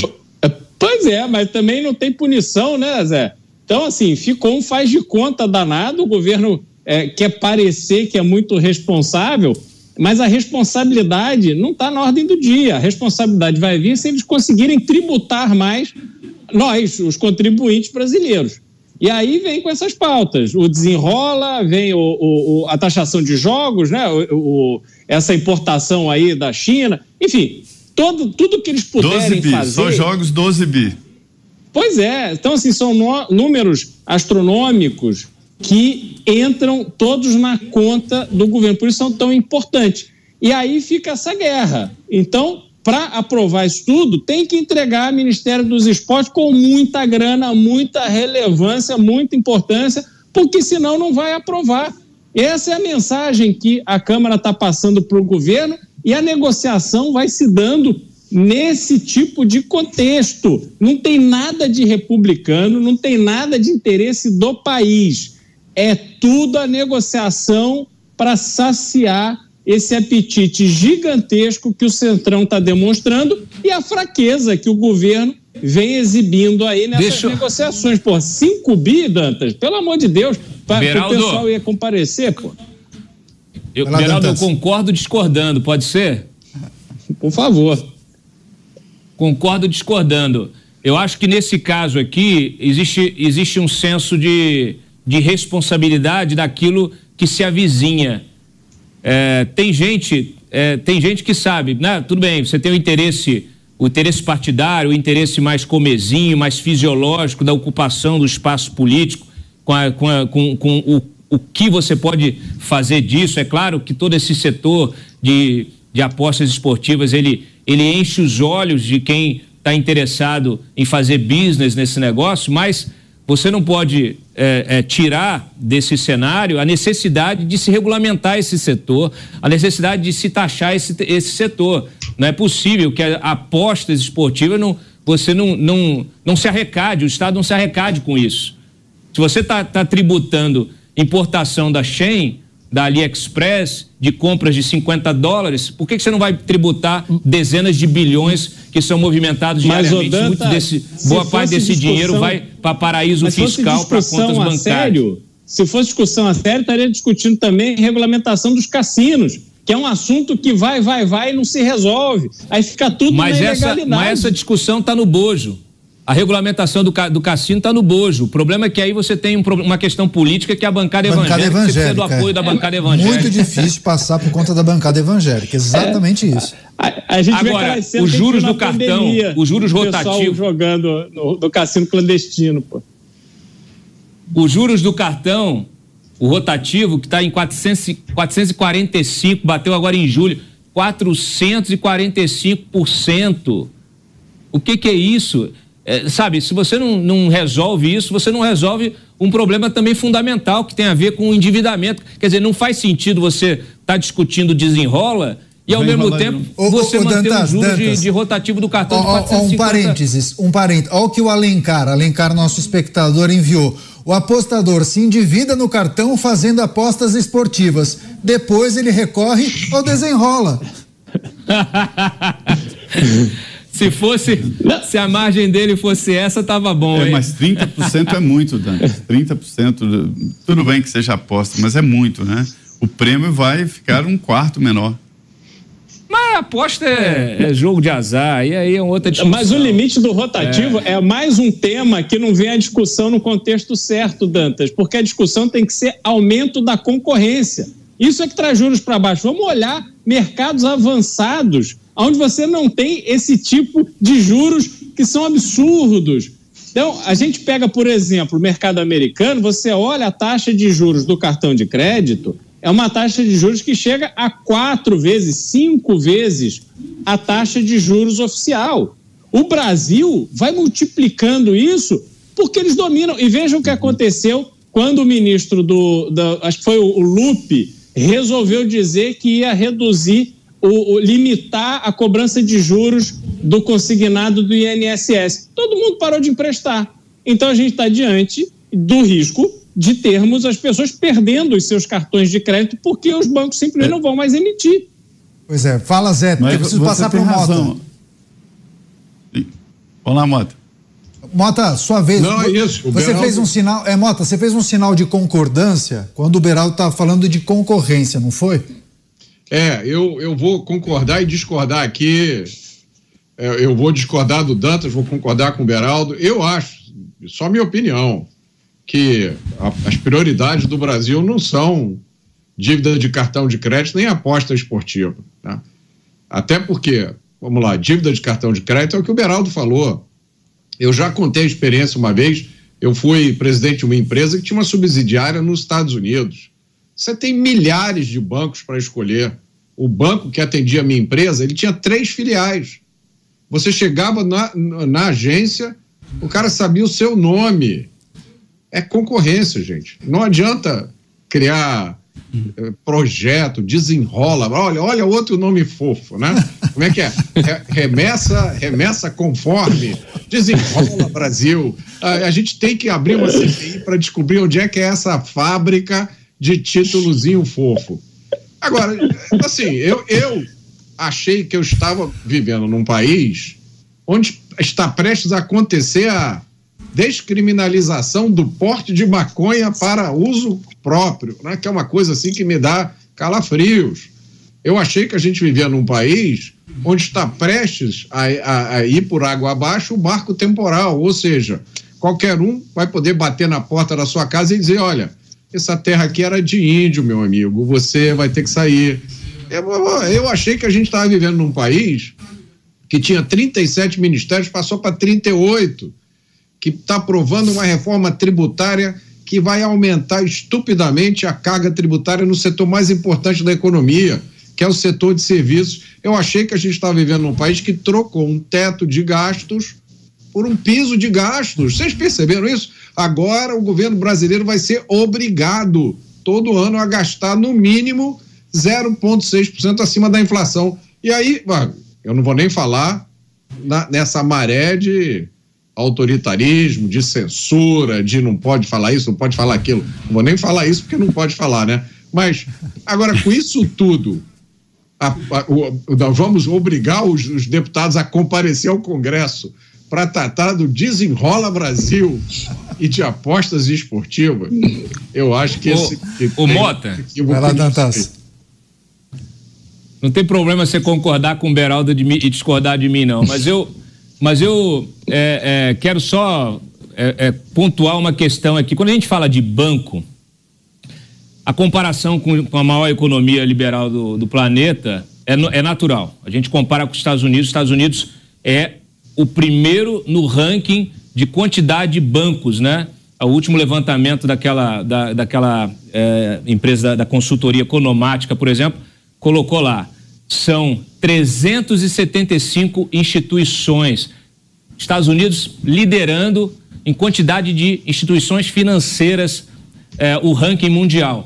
Lá em, tem banco estadual. Em segundo Isso, lugar. São bancos locais, né? Pera, mas a, o, o importante é. é o que eu vou falar agora. Em segundo lugar está o Brasil. Olha só, em segundo lugar está o Brasil com, 20, com 24 instituições. É, mas mas para valer são cinco, né, Dantas? Para valer são é. cinco, né? É. E não é só banco, é Mas banco, então, mas vamos lá. Telefônica, Pera, deixa eu só, deixa eu só concluir aérea. o raciocínio aqui. So, nós temos 24. É, nós tivemos recentemente, nos anos anteriores, inclusive na gestão do Guedes, mudanças na gestão do Roberto Campos Neto, liberação, regulação, liberação de fintechs financeiras que deu uma, uma melhorada nesse ambiente da concorrência. Eu concordo, eu sou defensor da concorrência e você precisa ter essas medidas para provocar o mercado. É, não é fácil porque, ao mesmo tempo, você precisa controlar em algum, em algum ponto, através do CAD, evitar essa, essa, essa, essa a criação de oligopólios e tal. Por quê? Porque uma fintech aqui no Brasil, quando ela começa a, a ganhar musculatura, vem um bancão desses, dessa meia dúzia que o Daniel mencionou e compra a fintech. Para quem criou a fintech, é uma maravilha. O sujeito fica bilionário e vai para casa. Ou melhor, vai para vai o paraíso fiscal dele e vai embora. Então, assim, tem um problema aí. Né? Mas assim, o, o ambiente precisa, já melhorou um pouco, por isso que nós temos hoje 24, a gente tem banco aqui, tem fintech financeira, tem tudo.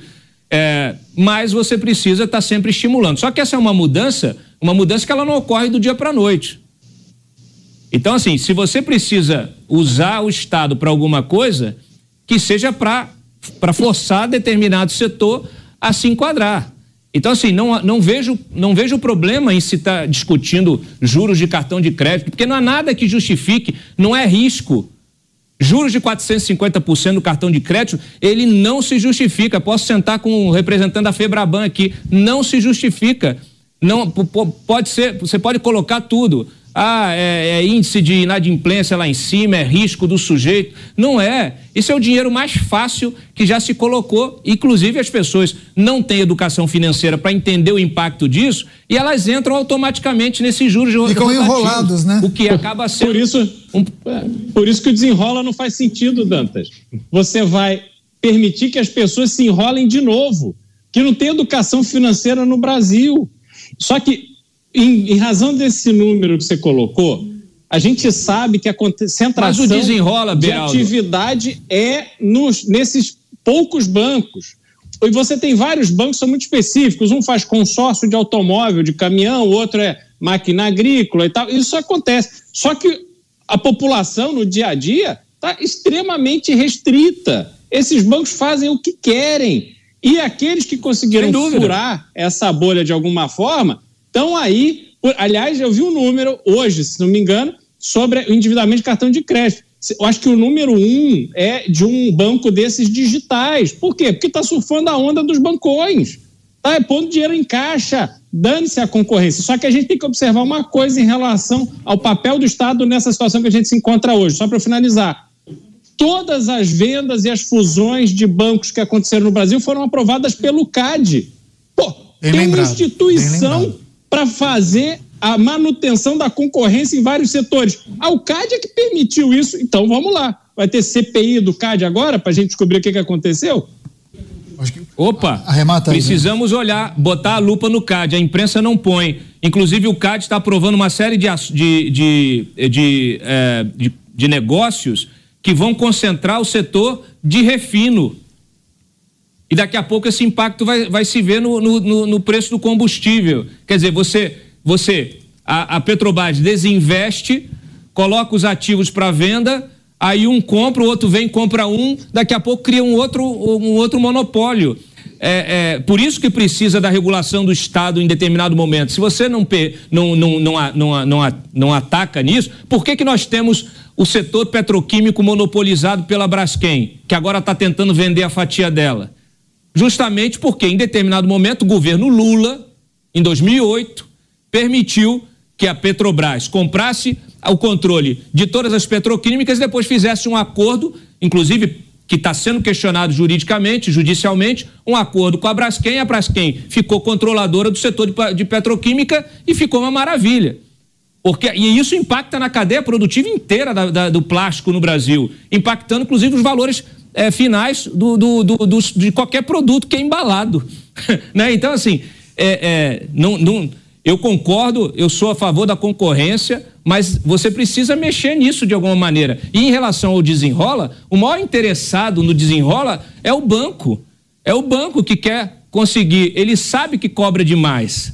Então ele está disposto, tanto é que o Serasa o pessoal é, do, do, do Serasa, do SPC, que o, o, Ciro, o Ciro Gomes até falava, não, vamos fazer, tirar todo mundo do Serasa. Ele faz é, eventos é, é, é de, de forma frequente, que é o, aquele é, feirão de negócios, o feirão da negociação das dívidas, para tirar, né? Para renegociar. tirar o pessoal do Serasa. É, falta o Mota falar para a gente finalizar essa rodada. Vai lá, Mota. Isso, isso é uma indústria. Todo mundo ou já passou ou já viu algum conhecido ou familiar passar por isso. Você faz uma despesa no cartão, não consegue pagar, aquilo vira né, uma despesa, uma, um, um, cartão, uma conta de cartão que era mil reais, passados um ano está 10 mil reais. Aí o que, que acontece? O banco vende aquela dívida com desconto para uma dessas empresas, empresas que vêm das profundezas dos infernos, ligar para sua casa 20 vezes por dia. Quem não já passou por isso, né? Senhor, o senhor tem previsão de pagamento da fatura? Não tenho, não, querida. Aí daqui a 10 Na próxima vida. Não, mas eu, eu, já falei que não tinha, não, mas nós temos que ligar, senhor. Né? Até o dia que você não aguenta mais, você está à beira da loucura, você arruma um dinheiro emprestado de algum jeito para pagar aquela maldita. Isso aí é uma indústria. O cara, quando joga o, a, a, a sua fatura do cartão de crédito naquele valor ele já sabe que você não vai pagar, mas ele vai vender aquela dívida para essas empresas que vivem de cobrar dívida. Aí, os, aí essas empresas fazem um desconto mágico para você. Essa história de, do banco é a mesma coisa com a história de companhia aérea no Brasil, né? Que o Zé Maria sempre reclama dos preços, é concorrência tem meia dúzia de companhias aéreas no Brasil. Tá? É a mesma coisa, meus amigos. Meia dúzia? Tele, companhia telefônica, tem meia dúzia. e o serviço é tudo igual. Você não sabe a diferença de uma para outra. É concorrência. E eu acho, tenho só a impressão de que essa turma que está aí, não, eles não, não, não, não, são muito a favor de concorrência, não. Para eles está muito bom do jeito que. É, o Beraldo pediu. Não, só rapidamente para eu concluir. Primeiro, Dantas, a gente pode pegar o caso mais longo do CAID, se não me engano, foi a fusão de duas fábricas de chocolate. Lacta com garoto, uma coisa assim. Não, Nestlé é com garoto. Nestlé com garoto. Nestlé com garoto. 20 anos, é, hein?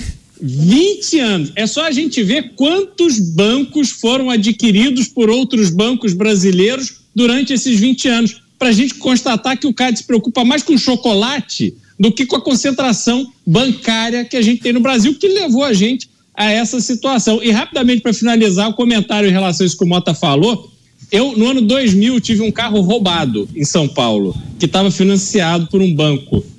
Eu, até recentemente, há poucos anos, eu recebia ligação me cobrando as parcelas desse financiamento do carro roubado, que o banco foi ressarcido pela seguradora. E eles ficaram lá me cobrando até. É, isso me deixou maluco de tantas ligações que eu recebia por causa disso. Welcome to Brasil, Beraldo. deixa eu. Vai deixa lá, vai lá, vai lá, Dantas. Lembrar um negocinho aqui. O Beraldo pra, pra falou fechar, de CAD, vamos Daniel. Lá. Vamos lá. Aqui a gente tem o suprassumo né, da, desse, desse processo aí de, de, de permitir que não exista concorrência. No caso, por exemplo, da JBS, que comprou o frigorífico Bertim com dinheiro público, dinheiro do BNDES. Essa, para mim, é, é o supra-sumo. Você concentrou ainda mais o poder, transformou a JBS no que ela é, né, a maior produtora de, de, de proteína animal do mundo, e isso com dinheiro financiado por nós, porque o dinheiro do BNDES que vai para esse tipo de operação é do Fundo de Amparo ao Trabalhador. Campeão e, nacional. E Mota aí, campeão nacional campeão nacional. O Mota falou assim, pô, ficam te ligando, Mota. Eu, Mota, quando ligam para mim, só tem previsão? Eu falei, na próxima vida. De pagar, eu pago na próxima vida. Tá certo, a gente segue com mais notícias e informação, inclusive é um destaque na nossa reunião de pauta, um assunto sugerido pelo Dantas, porque é um assunto que está no noticiário, só que tem um aspecto dessa notícia que a gente quer trazer para você que nos acompanha, porque a juíza Ana Fischer, do Tribunal Regional do Trabalho da Terceira Região em Minas Gerais, ela criticou a mudança no entendimento do Supremo Tribunal Federal que pode abrir espaço para a recriação do imposto sindical obrigatório. Em um artigo que foi publicado na Forbes Brasil, a magistrada afirmou que a contribuição ainda existe, só que de forma voluntária. Ana Fischer declarou ainda que a queda de 99% na arrecadação dos sindicatos gerou uma busca incessante na restituição do imposto para manterem os grupos. Por fim, a juíza afirmou que os valores não eram usados apenas para despesas habituais de uma organização, que também costumavam financiar manifestações político-partidárias. Isso rende muitos debates importantes, inclusive você que está aí nos acompanhando. Pode mandar uma mensagem, uma pergunta, eu vou rodar com os nossos comentaristas, mas antes eu quero trazer uma parcial da enquete do dia, inclusive uma pergunta que está publicada, estampada no nosso portal de notícias. Entre agora em jovempan.com.br. Você vai ficar muito bem informado, vai poder acompanhar o trabalho dos nossos jornalistas, os textos dos nossos articulistas e colunistas e também acompanhar os vídeos dos jornais e programas da Jovem Pan News. A pergunta de hoje é a seguinte: as mudanças nos ministérios serão suficientes para satisfazer o Centrão? 96,83% disseram que não. Já 3,17% disseram que sim.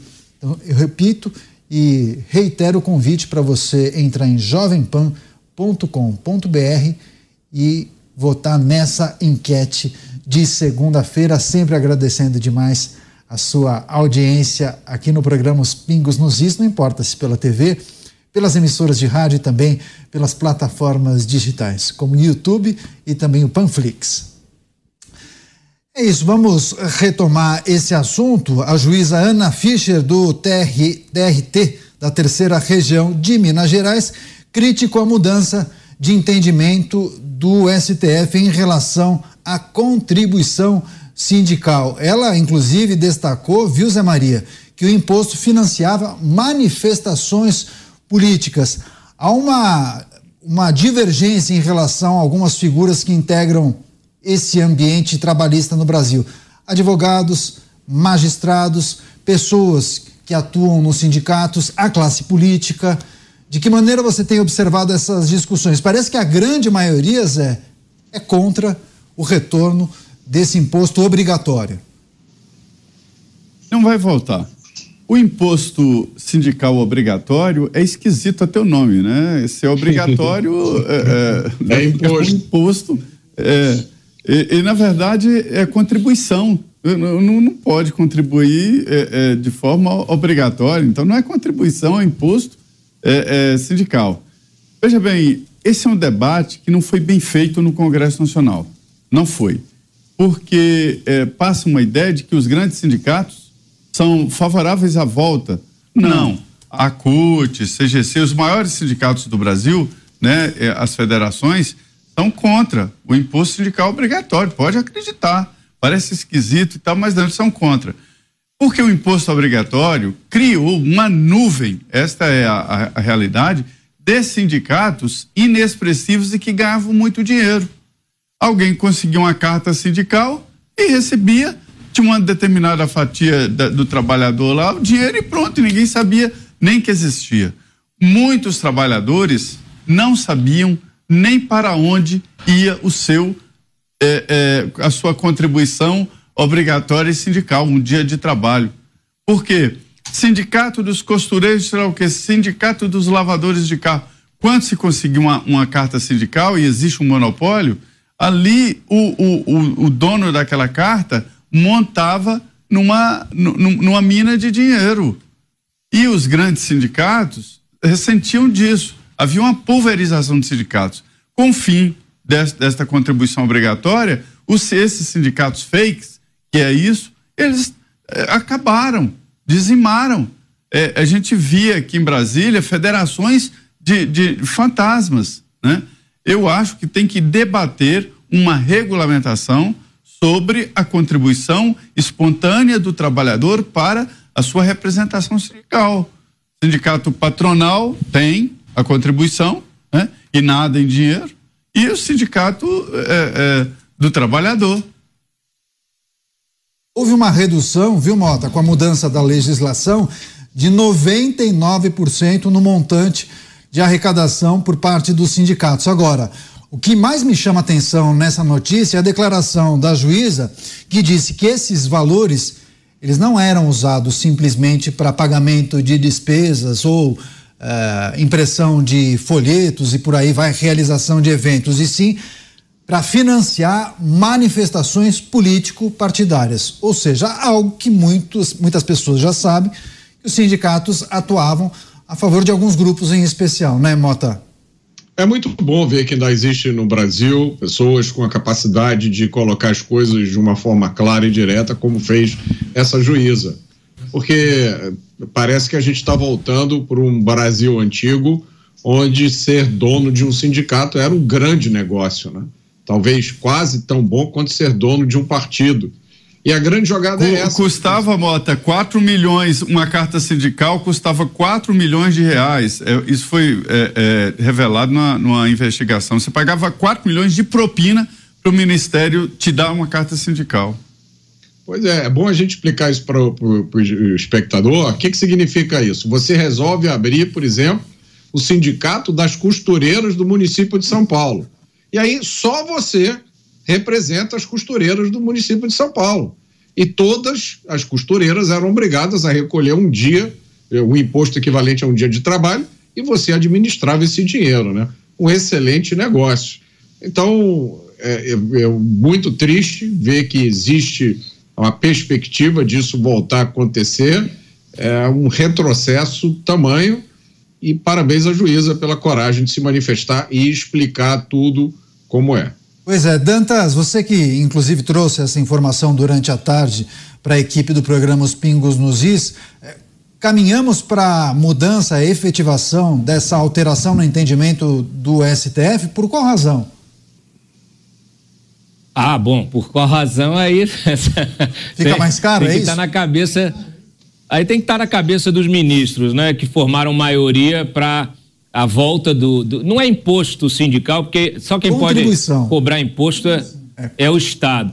É, mas eles, eles têm um nomezinho, é, viu, Mota? Tem um nome fácil aí, contribuição assistencial, né? Um nome é, com uns, Fofo. Uns, um nome fofinho, com amor. é, aí é contribuição assistencial obrigatória.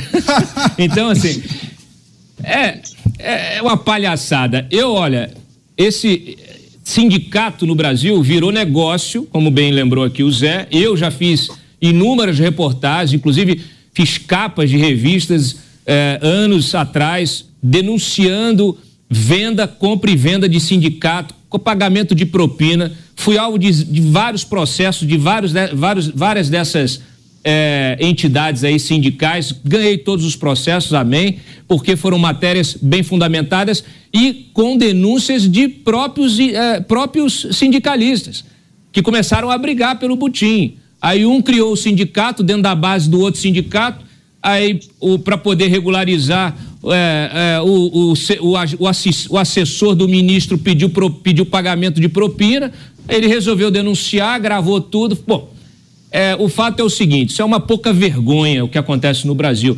E por que que acontece o que você falou, Daniel, de se gastar onde não deve? Porque não há fiscalização, infelizmente a Constituição, ela blinda a prestação de contas dos sindicatos, isso tinha que acabar. Porque esse dinheiro é igual o dinheiro do patronato que vai para o sistema S. O TCU fiscaliza. Por que, que o sindicato, TCU, não vai fiscalizar? O dinheiro está sendo arrancado do bolso do, do trabalhador. No mínimo, no mínimo, tinha que ter a fiscalização, porque esses, esses sindicalistas vivem como nababos. Esse dinheiro é sempre desviado. Então, assim, não é possível. É preciso dar transparência a isso. É preciso que haja fiscalização em relação a esses recursos. Eu não concordo com contribuição obrigatória de forma alguma. Inclusive, eles quebraram, né? Quando você, com a reforma trabalhista aprovada no governo do Temer, sai, caiu a, a, a, a arrecadação desse pessoal de 3 bilhões de reais para 100 milhões. 3 bilhões de reais. Eu acho que seria o seguinte: se você precisa do sindicato para negociar dissídio, negociar qualquer coisa da sua categoria, o sindicato ele faz um papel de um advogado. Ele cobra a contribuição para aquela ação específica, pontual. Vai lá e atua. Fora isso, não serve para nada. É dinheiro que esse pessoal bota no bolso. É um absurdo, infelizmente, essa decisão é um retrocesso e fez muito bem a juíza Ana Fisch, que eu conheço, muito competente, é, de escrever esse artigo. Infelizmente, ela é sozinha. Eu não vejo essa crítica dela é, ser é, ecoada na, na justiça trabalhista, ecoada em outros setores, nem Ministério Público, nada. Infelizmente, ela é uma voz solitária, solitária, tem o nosso apoio aqui, mas é uma voz solitária nesse ambiente. Cristiano Beraldo, a maioria das pessoas aqui se colocam contra a possibilidade de mudança de entendimento por parte do Supremo Tribunal Federal. Traga o recorte também dos Estados Unidos de maneira breve. Ah, por aí, como é que funciona o sistema e a, organização desses sindicatos das mais diferentes áreas? Renato, primeiro não tem justiça trabalhista, né? Você tem um sistema onde você trabalha, se o patrão não paga, você vai na polícia, você denuncia o sujeito. Né? Não existe esse todo esse envolto. Alguns setores têm uma presença muito forte de sindicatos, setores específicos, por exemplo, aviação. E aí você olha o que acontece com as companhias aéreas americanas. Passam por permanente dificuldade, porque tem custos altíssimos é, com a mão de obra, tem que garantir ali uma série de benefícios e tal, e é sempre difícil. E aí eu já contei aqui, mas você tem o caso, por exemplo, do setor de construção civil em Nova York, que era dominado por construtoras sindicalizadas, ao ponto de que, quando você fechava a, a, o contrato com a empreiteira, a empreiteira sendo sindicalizada, ela só poderia comprar material, cimento, ferro, tudo de fornecedores também sindicalizados. Tem que contratar 100% da mão de obra sindicalizada que, que aconteceu? Aos poucos, as empreiteiras não sindicalizadas começaram a conseguir uma obra aqui, outra ali, porque tinha um custo muito mais baixo. E aí, quando veio a crise de 2008, que foi terra arrasada no setor de construção civil, aí elas entraram com tudo, porque tem muito mais eficiência, tem muito mais preço para poder prestar serviço. Agora, quando a gente olha a situação do Brasil, essa discussão é uma discussão que sequer deveria existir. Nós gastamos energia para tratar de algo que não, não deveria existir, porque não há argumento para você querer fazer obrigatório algo que tem que ser uma prestação de serviço.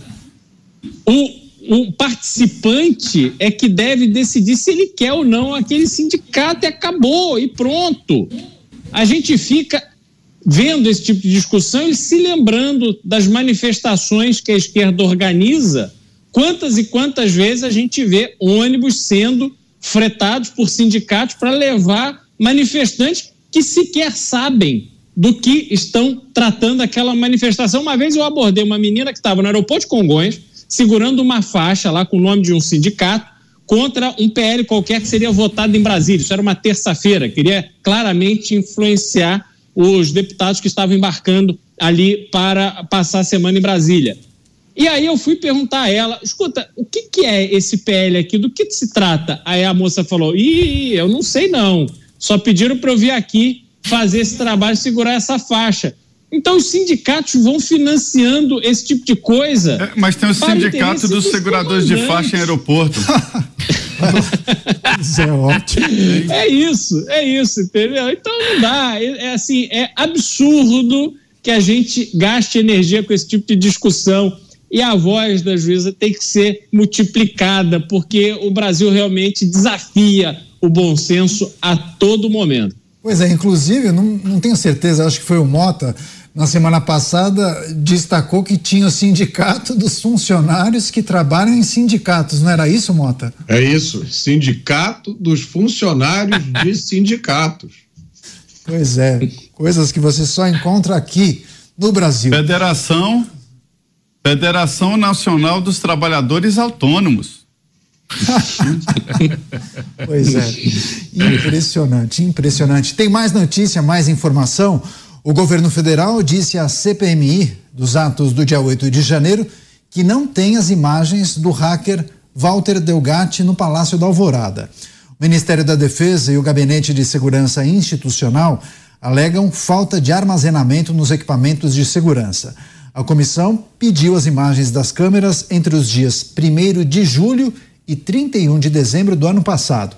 Em depoimento, Delgatti disse que teve um encontro com o ex-presidente Jair Bolsonaro na residência oficial e que também teria participado de cinco reuniões com técnicos militares na sede do Ministério da Defesa. Delgatti foi preso pela Polícia Federal após ser acusado de invadir o sistema do Conselho Nacional de Justiça. Informações exclusivas da Jovem Pan revelam que o pai de Tiago Eliezer Martins Santos, hacker parceiro de Delgatti e que também está preso, é capitão reformado do Exército e foi indicado para um cargo no comando logístico por Marcos Antônio Amaro dos Santos, que é o atual ministro-chefe do GSI. Eliezer Francisco também é especialista em TI. Quem vai trazer um destaque, um minutinho, é o Cláudio Dantas. Exato. É, é uma, essa é uma informação que ela é muito importante para essa discussão se Delgatti foi, se não foi, se interferiu, se não interferiu. Primeiro porque Tiago Eliezer, mais conhecido como Chiclete, é, que foi parceiro é, lá do, do Delgatti, lá na Vaza Jato, também o foi agora na invasão ao CNJ. Inclusive, ele é que teria forjado ali alvarás de soltura. A Polícia Federal, no caso da Operação Spoofing, que condenou o Eliezer a 18 anos e 11 meses de cadeia, é, é, a Polícia Federal disse de forma textual que quem, quem era o maior especialista é, em crimes cibernéticos do grupo que invadiu os celulares de várias autoridades, inclusive da Lava Jato, era justamente o Tiago Eliezer, que ninguém se preocupou muito com ele. A própria imprensa não deu muita bola para o Tiago Eliezer. Agora é uma oportunidade para que haja uma dedicação maior a esse personagem, porque justamente o pai dele é especializado em tecnologia da informação, ocupou cargos importantes lá no próprio Exército e hoje está lá. Quem, quem o colocou eh, numa função é, de tempo certo de serviço, que é uma forma que eles usam para remunerar é, militar que já está na reserva, foi o atual ministro-chefe, general Amaro, ministro-chefe do GSI, general Amaro. Ele está num setor hoje logístico, mas já trabalhou, inclusive, né, no centro de telemática do Exército, que é justamente aquele centro que mais usa né, programadores e especialistas. O problema não é só o fato dele ser pai, porque essas relações às vezes não têm nada a ver. O problema é que ele nunca comunicou o comando do Exército sobre o fato do filho ter sido preso lá naquela operação, foi uma das mais eh, que mais reverberaram eh, na, na, no noticiário político do Brasil e também agora. Não comunicou nada que ele é o pai. Não é só pai, ele é sócio também do próprio hacker numa empresa que teria recebido, teria não, recebeu recursos que a Polícia Federal considerou como recursos ilícitos desse grupo lá foi preso na operação spoofing, então também usado aí como lavagem de dinheiro. É preciso trazer à tona esse personagem e entender até que ponto ele participou dessa trama toda e entender o peso de cada um, esclarecer cada um, cada ação desses, uh, desses personagens que são novos aí no noticiário. Perfeito. Apuração, inclusive, do Cláudio Dantas. A gente vai fazer uma rápida parada daqui a pouco. Mais análise e comentários para você aqui em Os Pingos nos Is. Um minuto e meio. A gente conta com você. Até já. Os Pingos nos Is. Jovem Pan. Estamos de volta com o programa Os Pingos nos Is, repercutindo os principais assuntos do dia com os nossos comentaristas. José Maria Trindade Zé, sobre o assunto que nós tratávamos antes do break comercial, o governo federal dizendo que não tem as imagens do hacker da Vaza Jato, Walter Delgatti Neto, no Palácio da Alvorada. Um minutinho, Zé. Olha, eu acho um absurdo o que está acontecendo nesses contratos aí de, de imagens, né? O argumento é de que é, o sistema, depois de 15 dias, se retroalimenta, ele, ele vai gravando em cima do outro. Tá, pode ser, mas é preciso que alguém de bom senso entenda que em momentos específicos, quando tem uma desconfiança, quando tem um, um ato como aquele, é preciso preservar as imagens. Eu não tenho a menor dúvida, qualquer pessoa de bom senso. E a gente vê que é uma geral, né? Todos lá no Palácio, no Ministério da Justiça e outros é, o contrato com essas empresas será avaliado na CPI do, do, do na CPI do dia 8, né? É, e já houve três requerimentos apresentados pedindo exatamente os contratos para ver se é verdade e se, a, se, essa empresa apaga mesmo as imagens ou se é má vontade. Pois é, resultado da enquete do dia, vamos colocar no ar para as pessoas acompanharem justamente como pensam as pessoas que acompanham o programa. As mudanças nos ministérios serão suficientes para satisfazer o Centrão? Essa é a pergunta estampada no portal jovempan.com.br.